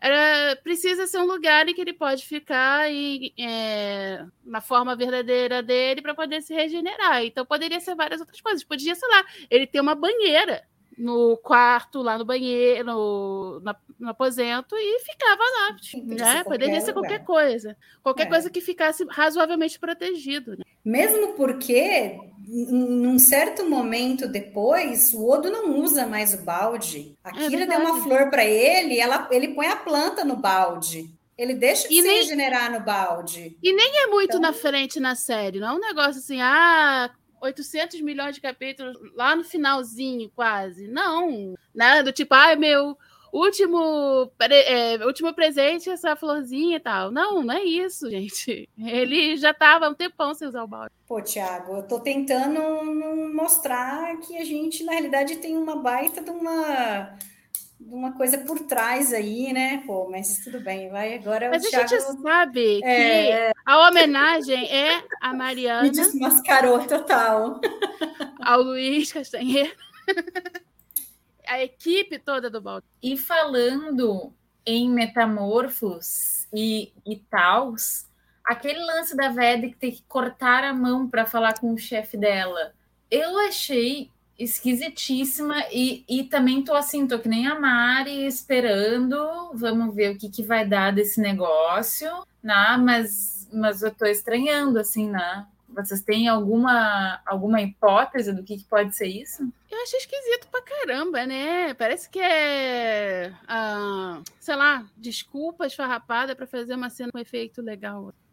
Vou cortar. o efeito legal. Corta a mão, aí sai a mão e vira um negocinho. Nossa, que efeito Só pagamos legal. 200 horas do estúdio, então a gente vai usar essa bagaça sim. Vamos fazer. Pois é, fica parecendo uma coisa meio assim. É claro que pode ser que eles vão com alguma justificativa, mas a princípio você fica meio sem tá, né? Que é, é coisa. É, é, assim, não é uma. Te... É, é esquisito, porque a gente sempre. É, Star Trek sempre foi muito tecnológico. A gente tem as tecnologias, a gente a gente pode não ah, o teletransporte não existe, ah, o sei lá, né, a, do, a velocidade de dobra não existe, mas são, são coisas explicadas ali e tal. Agora isso daí da mão numa água, ela tem ela tem um, um, uma bacia ali que tem uma aguinha, tem um líquido, aí ela põe uma parte da mão dela ali que sai uma cara que fala com ela, entendeu? Não, não é uma máquina então é uma coisa meio mágica, vamos dizer assim, mística. É, lembra muito Lembra muito um ritual, né? Você tem que pegar a faca, cortar justamente numa bacia e, ó, vir uma coisa é. meio sobrenatural Isso. falando com você, só uma carinha. É. Agora, eu tenho, eu tenho que apontar aqui que eu adorei o número de é, trocadilhos possíveis com o negócio da mão, assim, ó. Tô adorando aqui o pessoal. Comunicação ao alcance da mão. Fala com a mão, e aí comunicação ao ah. alcance da mão, assim, ó, tá, tá, tá maravilhoso. Vai ver que a Vadic em alguma vida era italiana, né? Fala com a minha mão, é. Pareceu, achei, achei esquisito. Bem é, uma das coisas esquisitas do episódio. Que fique, que fique mais bem explicado, não? É, tô tentando relevar, assim.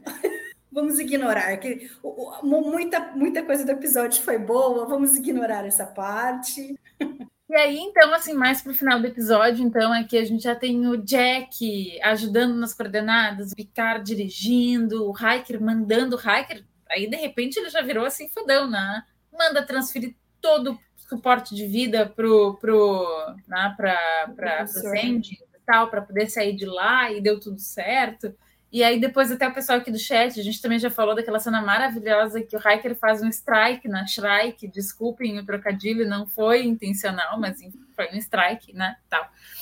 E aí eles vão ficar lá uma hora reparando a tal da Shrike, e, aí eu fiquei pensando, isso é tão típico. Eles podiam destruir. Agora sim, atire tudo que você tem. Aqueles É quatro torpedos fotônicos teriam destruído a Shrike, mas não, nossa, como nós somos bonzinhos, vamos esperá-la vir até a gente, se tornar de novo uma ameaça. Não, olha só, eles tinham que primeiro devolver. Ela jogou uma nave neles, então eles tinham que jogar alguma coisa nela.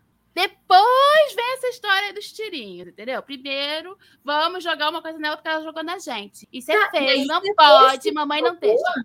Ela tava lá, tipo assim, ela era, tava ali só esperando para tomar o tiro final, Uhum. mas não tomou. Eu acho que tem que jogar pedra mesmo. Se tem pedra no meio, joga. É pra isso que Joga serve. É para isso que eu pago o streaming, não é para ficar vendo tiro.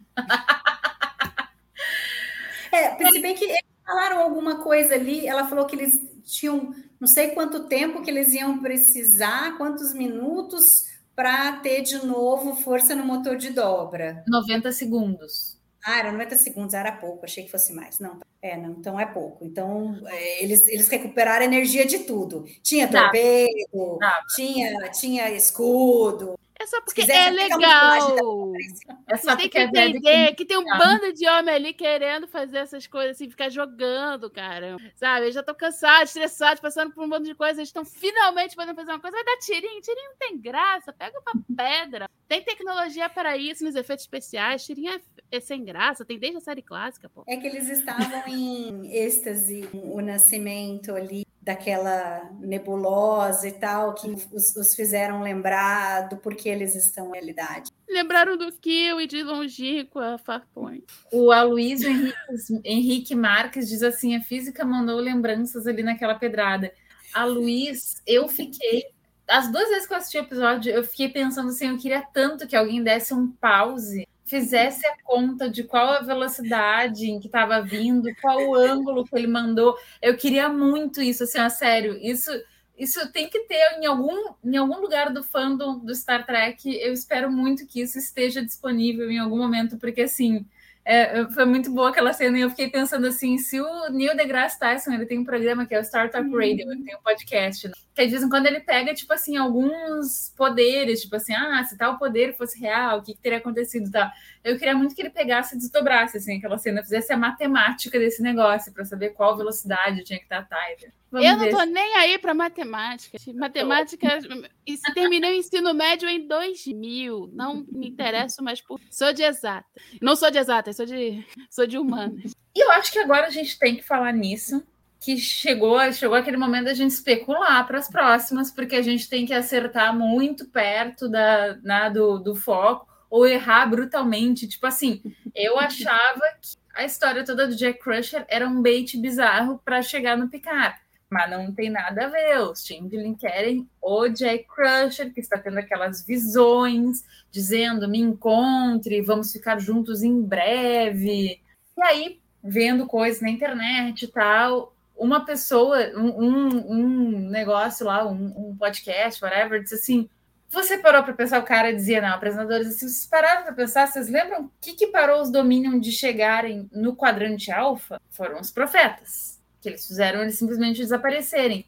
E se os profetas estão dando uma experiência de orbe para o Jack, se aquilo tudo é uma experiência de orbe? Muitas perguntas no ar. Então eu gostei dessa hipótese, queria jogar aí para vocês Jogar dizerem. como se fosse um. Se tivesse com raio trator jogando um asteroide em cima da gente. na velocidade correta, largando. Agora, olha- olha aqui, olha a Lúcia. Eu sabia, eu sabia que Jagão Verde ia funcionar. A, ó, ó a resposta da Lúcia. Agora eu me calo. Hum, pode abrir a boca, Lúcia. Tem uma coisa. Então, eu não pensei nos profetas, não sei se eles vão é, aumentar a, a, as, as questões Niners em picar. Eu acho, eu, eu já nem esperava que a gente fosse ter tanta coisa é, que remetesse a Deep Space Nine. O fato de terem os transmorfos aí envolvidos de algo gigantesco, né? A gente tem o Orf, é, mas não vejo alguma coisa com os profetas. Para mim tem cheiro de Borg. Para mim tem cheiro de Borg. Não sei qual a conexão com os transmorfos.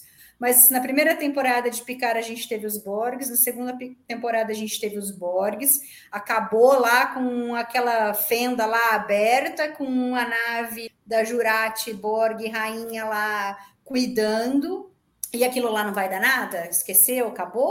Ou isso vai em algum momento voltar, vai ter coisa envolvida? Então, não sei. E, e, e aquela o que mostra ali é uma, uma, toda uma trama ali, assim, um negócio meio vermelho, assim, não sei, me, me cheira Borg, mas eu sou péssima para essas, essas previsões e tal, né? É, mas se fosse para dar um chute, acho que teria alguma coisa a ver com isso. E aí o Shaw também fala: ah, esquece esse negócio lá que teve na Stargazer, os Borgs verdadeiros ainda estão por aí. Não sei se também foi gratuita essa fala dele, só foi encher o saco do cara ainda. Nível. Recalque ainda com locutos, sei lá. Algum pensamento, Nívia, sobre isso? Cara, eu não. Eu, se vocês são, falam que não gostam ruins de especular, eu sou, eu sou péssimo, porque eu sei lá, eu fico muito mais na expectativa, quero ver do que. Eu fico. Gosto de me fazer perguntas, mas não gosto de tentar encontrar respostas. Falei isso na temporada passada, que eu gosto de ficar me perguntando, ver se eles vão me responder, não é nem perguntando para eles, e me perguntando ver se vai ser respondido ou não e tal. Eu não sei, mas essa questão da cor vermelha me eu não sei, porque é tão os Borgs estão tão relacionados àquele verde Borg hum. que tem que para serem os Borgs, só se tiver associado alguma outra coisa diferente. É, eu acho que não. O Ricardo deu, perguntou aqui o que, que a gente achou da falta, da, da inexistência do, desse plot do Worf e da Raf nesse episódio. Quero dizer que eu acho que fez muito bem para o episódio. Já falei aqui na, no episódio, na, na, no, na semana passada que eu estou amando aquele plot mas eu acho que a gente teve um desdobramento tão bom, um ritmo tão bom nesse episódio, que eu acho que teria quebrado muito, teria tirado a gente dessa trama que, para mim, foi toda perfeita, assim, em termos de ritmo, de desdobramento, sabe? Para mim, ela foi toda muito redonda, assim. Então, para mim, foi bom dar um tempo nessa trama, e aí agora eu acho que a gente vai voltar para a próxima, talvez com mais tempo. Espero que na próxima semana a gente tenha mais tempo de tela para avançar um pouco mais essa trama, né? Não sei o que, que é. vocês acharam. Se a gente for parar para pensar, esse episódio não é curtinho. Se ainda tivesse a parte do Worf com a Raf, ia ser gigantesco. Então a gente. E eles estavam indo até um lugar, né? Indo até o Destron e tal. Pra que ficar mostrando eles? É, estamos na estrada, uhul, sabe? Pra quê? Vai mostrar eles indo na parada para ir ao banheiro e comprar salgadinho? Não, né? Então, assim, não precisa. Esse episódio, é, com tudo que tinha para mostrar nesse episódio, já ocupou todo o, o, tempo. Então, não tinha necessidade. Você colocaria o off e a Rafa ali e ia ou inchar demais, ou você ia ter que colocar um pedacinho desse episódio para o próximo, e aí podia acontecer coisas que aconteceram na temporada passada, que a gente ficava, poxa, esse episódio está muito legal, mas se é. Mas a continuação dele é tipo Monsters, muito bom, mas. Uh, o finalzinho dele tá lá no 9, que é um episódio ruim. Que, é, ruim. É o, é o episódio, um dos episódios mais fracos. Então você tinha o Monster 07, você teve 8, só foi aparecendo no 9 esse final. E acontecer esse tipo de coisa, a gente está justamente falando que, pô, que legal que o cara lança um negócio, responde no próximo, não sei o quê. Eu, acho que aqui só ia inchar. Esse episódio, do jeito que foi, foi legal assim. Talvez se tivesse uh, escolhido uma outra forma de narrar esses acontecimentos, até poderia caber. Mas do jeito que eles escolheram, e foi tão efetivo, e a gente tá todo mundo falando, nossa, foi o melhor até aqui e tal, para que é, inchar demais? E às vezes podia acontecer que essa a trama que eles mostraram nesse ficaria mais fraca e a própria trama da Raf do Wolf não ia andar tão bem, talvez. Às vezes, você colocar mais para frente é melhor para todo mundo. Hum. É o isso que eu Ricardo acho. Gon doou 11 reais para o Trek Brasilis. Muito obrigada, Ricardo. É. Rodrigo.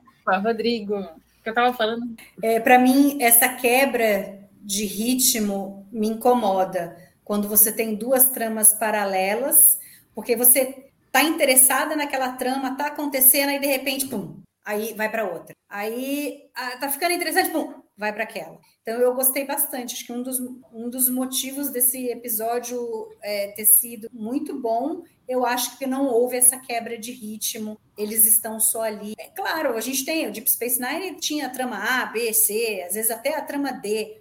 Mas você estava fechado dentro da estação com tudo acontecendo ali. É, é, essas duas tramas elas são muito diferentes. Obviamente que elas vão se encontrar, né? Então, no episódio passado, né, as duas chegaram à conclusão de que são transmorfos. Então, obviamente, a gente já sabia em algum momento o Orf ia encontrar ali, vai ter, obviamente, a reunião de todos da, da nova geração ali juntos, né? Então, a quebra de ritmo me incomoda. Eu lembro da primeira temporada de Discovery, me incomodava muito a parte dos Klingons. Muito. Porque eu queria ver o que estava acontecendo na Discovery. Pô, tava super interessante ali. Ai, de repente vem esses Klingons chatos. Ah, que saco. Aí você não curte a trama. É, e, e, e, numa assistida depois da primeira temporada, melhorou a hora que você assiste. Porque daí parece um filme único. É, você melhora um pouco. Mas num episódio único, é, incomoda. Então eu achei excelente não ter tido essa trama. E se o próximo episódio só fosse do Worf e da Raf, lá em Daystrom e do mais, eu acho que seria muito legal. Porque É, você sim. tem a oportunidade de aprofundar determinadas coisas que você não consegue. E você falou muito bem, Nívia. Se tivesse a trama lá deles indo no Daystrom para tentar descobrir, você teria que tirar um monte de coisa dessa parte do Picard se fosse para terminar o episódio onde terminou né? Se não, não, aí ele não ia terminar. E aí a gente ainda teria num próximo para ter a resolução. Então você vai alongando a coisa. E eu acho que, assim, ó, por exemplo, no caso da temporada passada do Picard, ela sofreu muito, até, até, tipo, eu revi as duas primeiras temporadas meio sem vontade, assim, né? Mas, enfim, revi as duas temporadas anteriores para a gente começar a gravar e tal.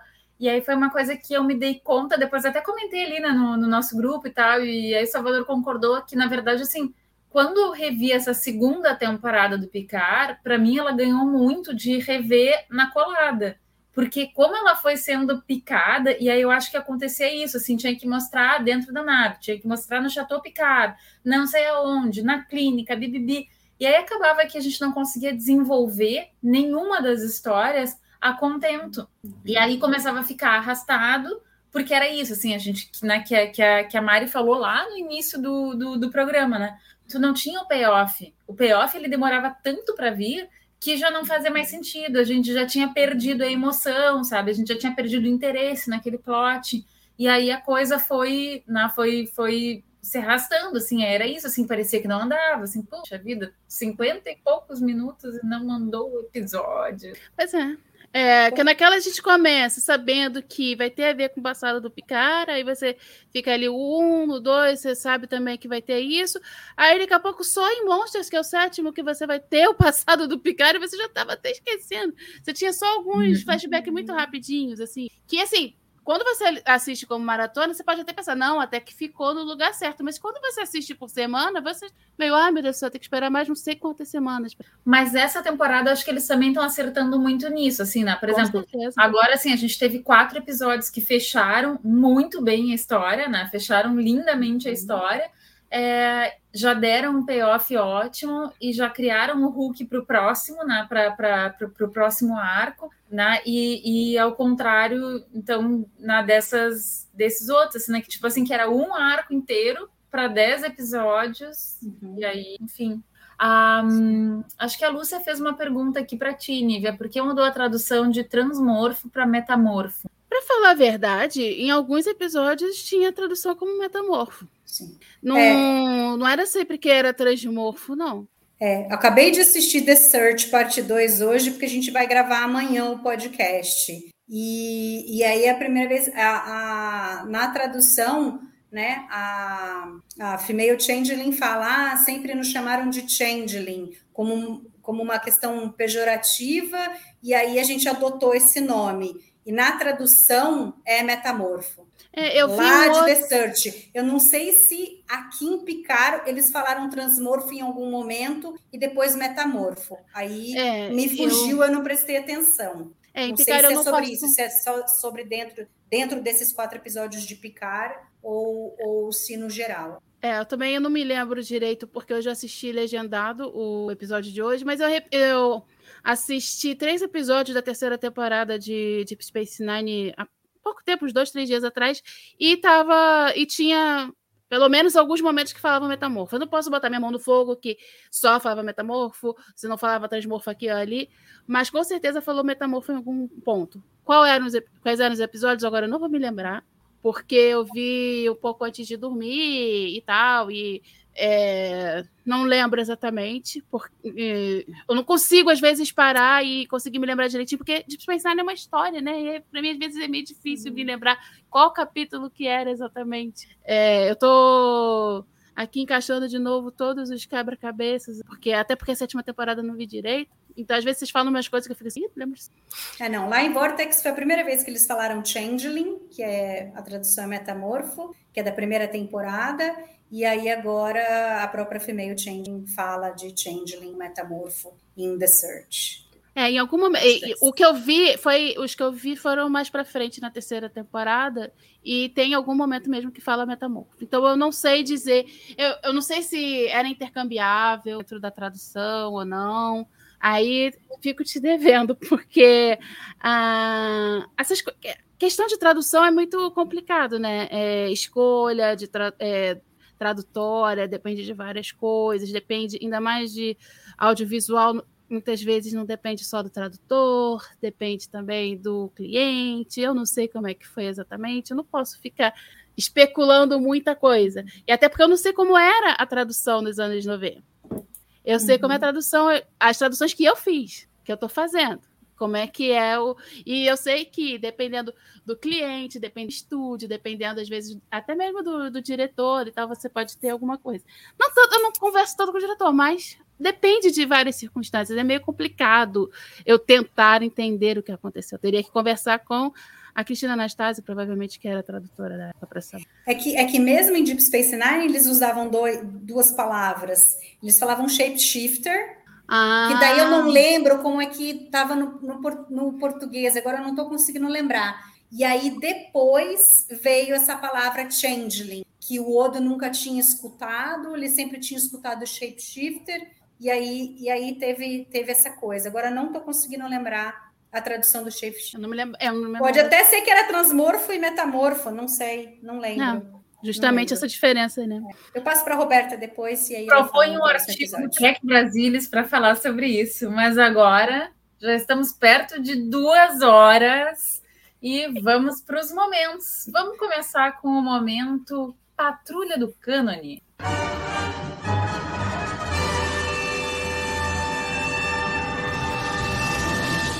Eu acho que a Mari vai querer começar. Vamos É lá, a Mari única, está é a a única, cara. é a única, é a única que eu não tenho.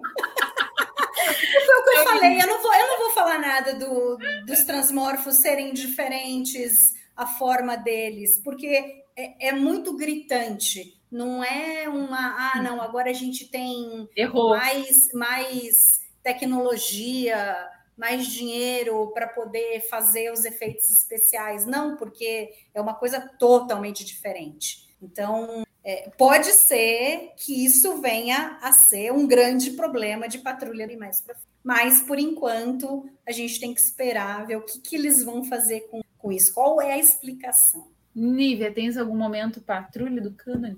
Eu acho que qualquer coisa de patrulha do cânone vai ter mais a ver mesmo com os metamorfos, barra transmorfos, barra gente esquisita, com, esse, com essa nova consistência deles ali, né? É, porque eu não sei se. Até porque, se a gente falar, Deep Space, a Mari falou, essa série tá passando em 2401, Deep Space Nine terminou em 3000, é, 2370, 75, tal. Ah, se o tempo passou para a federação, passou para gente também, né? Por domínio também. Então, eu não sei que, quais foram as mudanças que teve, ainda mais se tem uma facção rebelde. Então, é meio complicado da gente falar. Mas é uma coisa a se observar. Isso, a questão própria do balde também. Por que balde? Porque se vai ser explicado ou se vai ser só. Não, tá ali. É, É um fanservice tosco. é fanservice tosco. Eu, eu tava pode falar assim, ah, não, é porque quando o Odo se juntou lá e falou, pô, balde é a melhor anatomia pra nós. Assim, aí você vê aquele. Eles ficam aquele negócio gigantesco, nojentão, e aquele balde tão pequenininho. É verdade. Eu fiquei assim, "Sim, tem alguma coisa meio estranha. Esse tipo, sabe, né? É meio estranho, mas tudo bem. Se ainda fosse um negócio gigantesco, né? Se fosse uma caçamba. Eu ia falar, ele nem levou o balde, ele deu o balde pra Kira, não foi? No final? Ih, Me deu agora um branco. gente, final Roberta, você tem que ter- pra mim. A memória é melhor que a minha. Lembra? A sétima temporada eu não vi direito. Não posso nem falar muito. O meu momento foi justamente, o Alan já tinha falado aqui, depois a Nívia falou do balde, que assim, eu vi um review do, da Jessie Gender que o pote de regeneração desse Changeling, por ser, tipo assim, que o, o pote do Odo, ele teria ganho esse pote em Bajor. Então ele, teoricamente, poderia ser um pote bajoriano, então não faria tanto sentido outros metamorfos terem o mesmo tipo de pote. Não sei se é real ou não, mas então esse vou chutar para cima para ver se esse é meu meu momento patrulha do cânone. Vamos para o momento cérebro de Spock.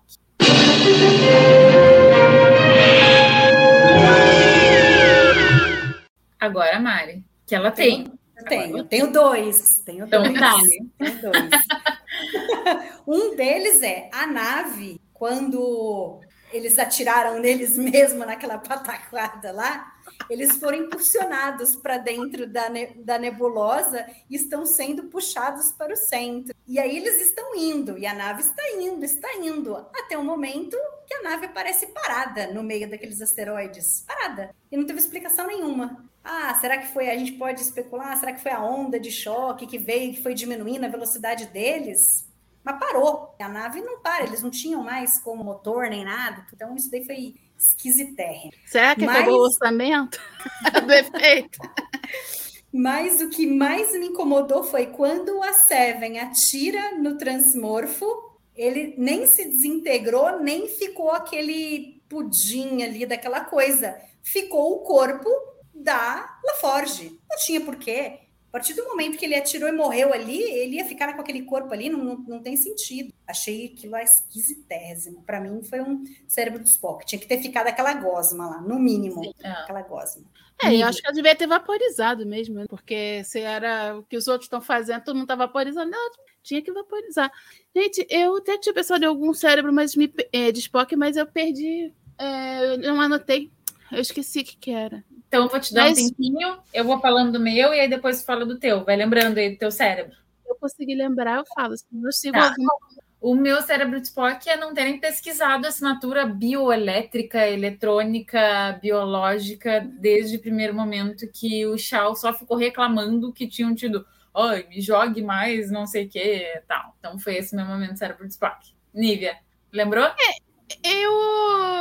É, eu não lembrei, não, mas eu acho muito estranho mesmo eles não terem, sei lá, alguma coisa que captasse essa questão do, de um transmorfo ali do nada. Será que não tem um alarmezinho? É, alerta transmorfo, tem alguém, tem alguma coisa esquisita aqui, uma assinatura biológica, sei lá o quê, como queiram, diferentona, que não se encaixa em nenhum dos tipos que deveriam estar aqui, né?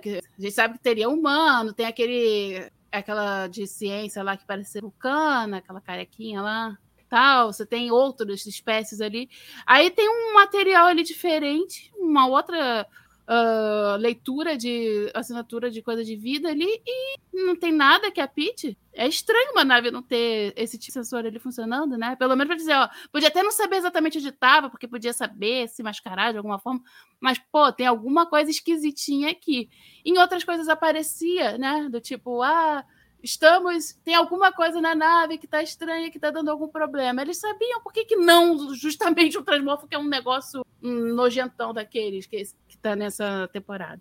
Eu acho que o André captou aqui, disse aqui para negócio da nave. Eu acho que a nave estava se movimentando junto com os asteroides. Não, porque tem um monte de asteroide batendo na nave no começo. Ela Ah, tá mas é indo que- e os asteroides estão batendo nela. Tá, mas isso daí faz sentido, porque quanto maior é a massa do corpo, mais vai, maior vai ser a gravidade sobre ele, então, ou não. Ah, e o pessoal aqui da física, o pessoal das exatas vai dizer se eu tô errada ou não. Mas, Eu acho enfim, que, eles sei lá, talvez o que a ter Mariana. Uma personalidade diferente, entendeu? Talvez que a Mariana queira dizer que não deu uma sensação de que estava tendo algum. E deveria ter dado alguma. Mesmo que pudesse estar parada ali, mas dá algum tipo de sensação de que estava em movimento. Realmente. É, eles não tinham motor para parar. Se eles tivessem propulsão no, propulsão no motor, eles teriam saído dali, mas eles não tinham nem, nem força para isso. É, não parece não que tá à deriva, por exemplo. Tinha que estar dado algum tipo de efeito de Então, pelo mas- menos estar à deriva. Né? mas no Não, momento não, parece, mas eu parece não isso. totalmente errada. Maior massa, maior aceleração. Acertei. Eu não esqueci totalmente. Ela Depois tá de paradona ali, não parece que tá sendo puxado, não parece que tá à 25 deriva. Anos. só aquele negócio aí, puf, estacionado. Pô, se É, você pode estacionar Primeiro, não os asteroides estão batendo tudo. Ah, vamos desligar os escudos, porque senão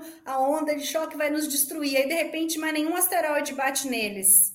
E aí eles estão É, parados. é e aí eles ligam o motor e começam a andar contra de novo os asteroides. Os asteroides estão vindo em direção a eles de novo. Eu gostei aqui do No André. sentido contrário. Ah, tô. O É, Alan, não, o Alan não me assim, não incomodou, mas eu entendo. foi perfeito, passando pano. Eu Gostei desse comentário daqui do Alan. Foi pe- Não passando... teve cérebro, é ótimo. Galera, vamos para o momento chip de emoção.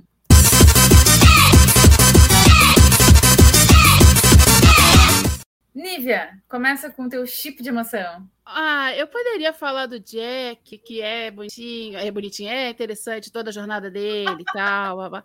Não, é, é, Freud mas pra mim, o que mais me deixou com emoção foi o Hiker falando da questão toda do filme, né? Até porque, como eu falei na semana passada, dessa questão de às vezes o luto demora para acertar a gente, de maneira assim, blá, blá, blá. Eu já tinha me relacionado com a história. Para mim, ali eu me relaciono de novo, né? Ele perdeu um filho, eu perdi um pai. Então, assim, eu consigo entender ele e que às vezes a coisa fica muito mais complicada, né? Você- às vezes, quando vocês falam alguma coisa assim de física, e aí você pergunta, e eu falo, ah, eu não, eu não sou de exatas e coisa assim, me dá aquela saudadezinha, porque meu pai era físico, né? Então, assim, às vezes, é, mesmo Tecnobabble, às vezes me lembra disso, porque tinha certas coisas que eu podia falar, pai, faz sentido? Ele, não. Por exemplo. Até isso, né? Então, para mim, Chico de Emoção, vai, sempre que tiver alguma coisa a ver com luto, vai ter a ver com, com isso. Porque eu ainda não superei. Mari, Esse do Hiker, é, é- esse, esse episódio tem vários momentos muito emocionantes. Esse do Hiker é um. O Shaw desabando no Ten Ford é, também. É, Também é um tem a ver momento com- muito emocional ali. O cara, o ator mandou muito bem. Ele é fantástico. Mas eu acho que não só pelo, pelo que foi falado, mas pela construção da cena como um todo, para mim é a cena, a hora que o Picard percebe que o Jack estava no Ten Ford e que tinha sido ele que tinha perguntado, ou seja, né, meu filho estava ali perguntando é, o, o, o que, que eu achava de uma família, eu simplesmente disse para ele que ele não importa zero para mim. E eu briguei com a Beverly lá atrás, dizendo que ela não, ela não, ela não me deu a chance de, de escolher ter um filho ou não. E aí, a hora que cai a ficha dele, e o Jack tá olhando para ele, ele tá olhando para o Jack, assim, meio que assim, ó, nos entendemos agora. Agora eu entendi o seu ponto, e, eu en- entendendo o que, que foi que eu fiz. E aí, vamos ver como a gente vai resolver isso. É, A cena toda é, é belíssima e tem uma carga assim emocional, então por isso para mim é, é o, é o meu tipo de emoção. Essas trocas de olhares nessa ponte da Taita, tô dando É, comparar. É, tá, e tá um show de, de, atuações. de atuação, né? Teve a cena do Picard com a Beverly, quando ela olha para ele, aí ele tem a confirmação de que o Jack é filho dela, é dele, né? Só pelo olhar ali de um para o outro. Esse, essa troca de olhar dos dois também, eu achei. O pessoal tá mandando muito. Meu chip de emoção mesmo da. é, na mas assim, é, é só de uma perspectiva diferente, né? Também é dessa cena do Jack, mas é para mim assim, o chip de emoção foi o Jack, escutando aquilo, a cara dele, assim, de fato, assim, a gente estava antes de entrar no ar, assim, a gente estava falando assim, nossa, aquele ator, gente, por que, que não colocaram um ator de 20 anos, não sei o quê, mas, gente, o cara é muito foda. Esse ator é muito bom, assim, porque a cara que ele fez quando quando o Picard deu aquela resposta, todo mundo aplaudindo e tal. E aí daqui a pouco o Picard olha de novo, ele não tá mais lá. Então, para mim, aquilo lá foi o chip de emoção. É, não tem como negar que o cara é ótimo e que é uma boa escolha. A única questão mesmo é essa questão, é caracterização ou, ou ele ter o físico certo para o papel. É, é a e... gente conseguir desapegar, né? Da... É, mas isso é uma coisa que tem que tem que estar tá na escalação ou no mínimo no, na questão da caracterização, tem que ser pensado, né? De uma é. maneira geral. Ah, eu acho que tem tantas é, outras situações em que a gente vê isso acontecendo para mim não causa ruído, não. Para mim, sei lá, a, a Murta que geme em Harry Potter, ela está representando uma aluna que morreu lá com 16, 17 anos, a atriz tinha quase 40. Ah, para mim lá, causa ruído. Tanto, entendeu? Eu, eu sou. Não, não, não, ligo, não. Eu sou pra fã de Harry Jack Potter. Zero. Adoro, Harry adorei Potter, o Jack. Muito bom. Mas isso me incomoda, como incomoda aí, porque assim, se é uma produção talvez com menos dinheiro envolvido, com menos recursos e tal, você dá para você, eu acho mais fácil de relevar, mas agora tanta coisa em jogo é meio para mim é meio complicado, sei lá. É, eu entendo que o ator tem que estar disposto a fazer tudo e eu acho que o garoto faz, que o que o Ed Spiller, que não é tão garoto assim, ele consegue fazer isso. Ele consegue trazer o que o personagem precisa, só que ele não consegue trazer a cara que ele tinha quando tinha 20 anos, porque ele tem a idade, ele tem a cara da idade que ele tem. Assim, isso é. não é ruim ele ter a cara da idade, é, ter a cara da idade dele, gente. Isso é ótimo.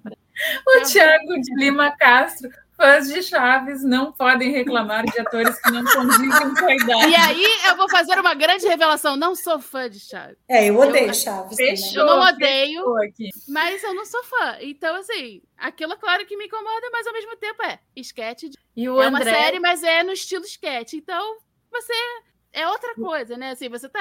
É, é um outro tipo de coisa, não é uma interpretação realidade. Aqui é uma coisa, apesar Vamos de assim, da ficção científica. do Gene, então?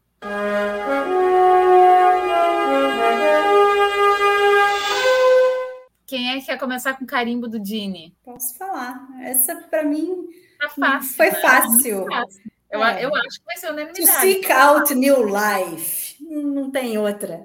Mas aí é legal que eles fazem um trocadilho, né? O Hiker faz um trocadilho, aí ele fala assim: acho que deveríamos audaciosamente dar o fora daqui na sequência, né?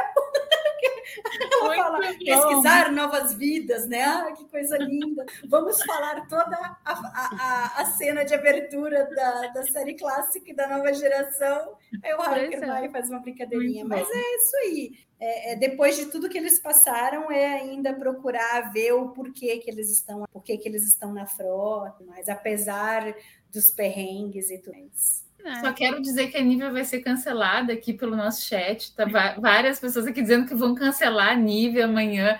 Só quero avisar a Nívia para tu dormir te preparando para o baque que vai acontecer, mas vamos lá. Por que, Bom, gente? Por que, que eu estou sendo cancelada? Eu acho que é porque tu disseste que tu não é fã de Chaves. Acho que é por isso. Ah! acompanhando aqui. Ah, eu também odeio Chaves, sempre, nunca gostei. A Mariana falou que chato, odeia. Eu falo só que eu não sou fã. É diferente não ser fã do. Eu odeio. Então, se é por causa de Chaves, odeia a Mariana. Vamos ah, lá. Então, é, é isso, é claro, mas passou toda de ah, vamos todos trabalhar juntos para resolver essa questão, que bonitinho, olha o senso de uh, estarmos com uma tripulação aqui, né? É uma coisa que remete muito a jornada. O meu momento também é aquele momento uou, da ponte, todo mundo, ah, então tá, é por isso que a gente tá aqui fora, é por isso que a gente passa por todos os. No final foi tudo a mesma cena. Gente, duas horas de live. Duas horas. Galera, eu, cancelada, eu é que serei cancelada, né? Ninguém mais vai querer que eu participe, porque eu falei um montão, acabei com o negócio. A, a Mari veio, veio, veio. É, como é que é? O tempo perdido, né? Tá aqui. Então, vocês fazendo live de uma hora, eu venho aqui e faço o negócio de duas horas. Desculpa. Na, na, na próxima a gente enxuga, vamos voltar para uma hora e meia ali, quando o episódio. Se o episódio mantiver-se próximo episódio conseguir manter esse nível incrível, a gente vai tentar manter em uma hora e meia, galera. Vamos todo mundo dormir cedinho da próxima. Mas então, até a próxima semana. Carlos, estaremos duas caras iguais aqui, mas enfim, a gente vai continuar tentando ter opiniões diferentes, assim. E de toda forma, Mari vai continuar fazendo as opiniões, primeiras impressões, então Até a E próxima. nada. E ela pode vir depois também. Não, e Sim, um ninguém prodígio semana que vem, então vai ser uma opinião bem diferente, de uma festa totalmente diferente da nossa. É o Murilo na próxima, então vai ser, vai Muito ser bom. bom. Então, gurias, muito obrigada e até a próxima semana. Até mais, galera.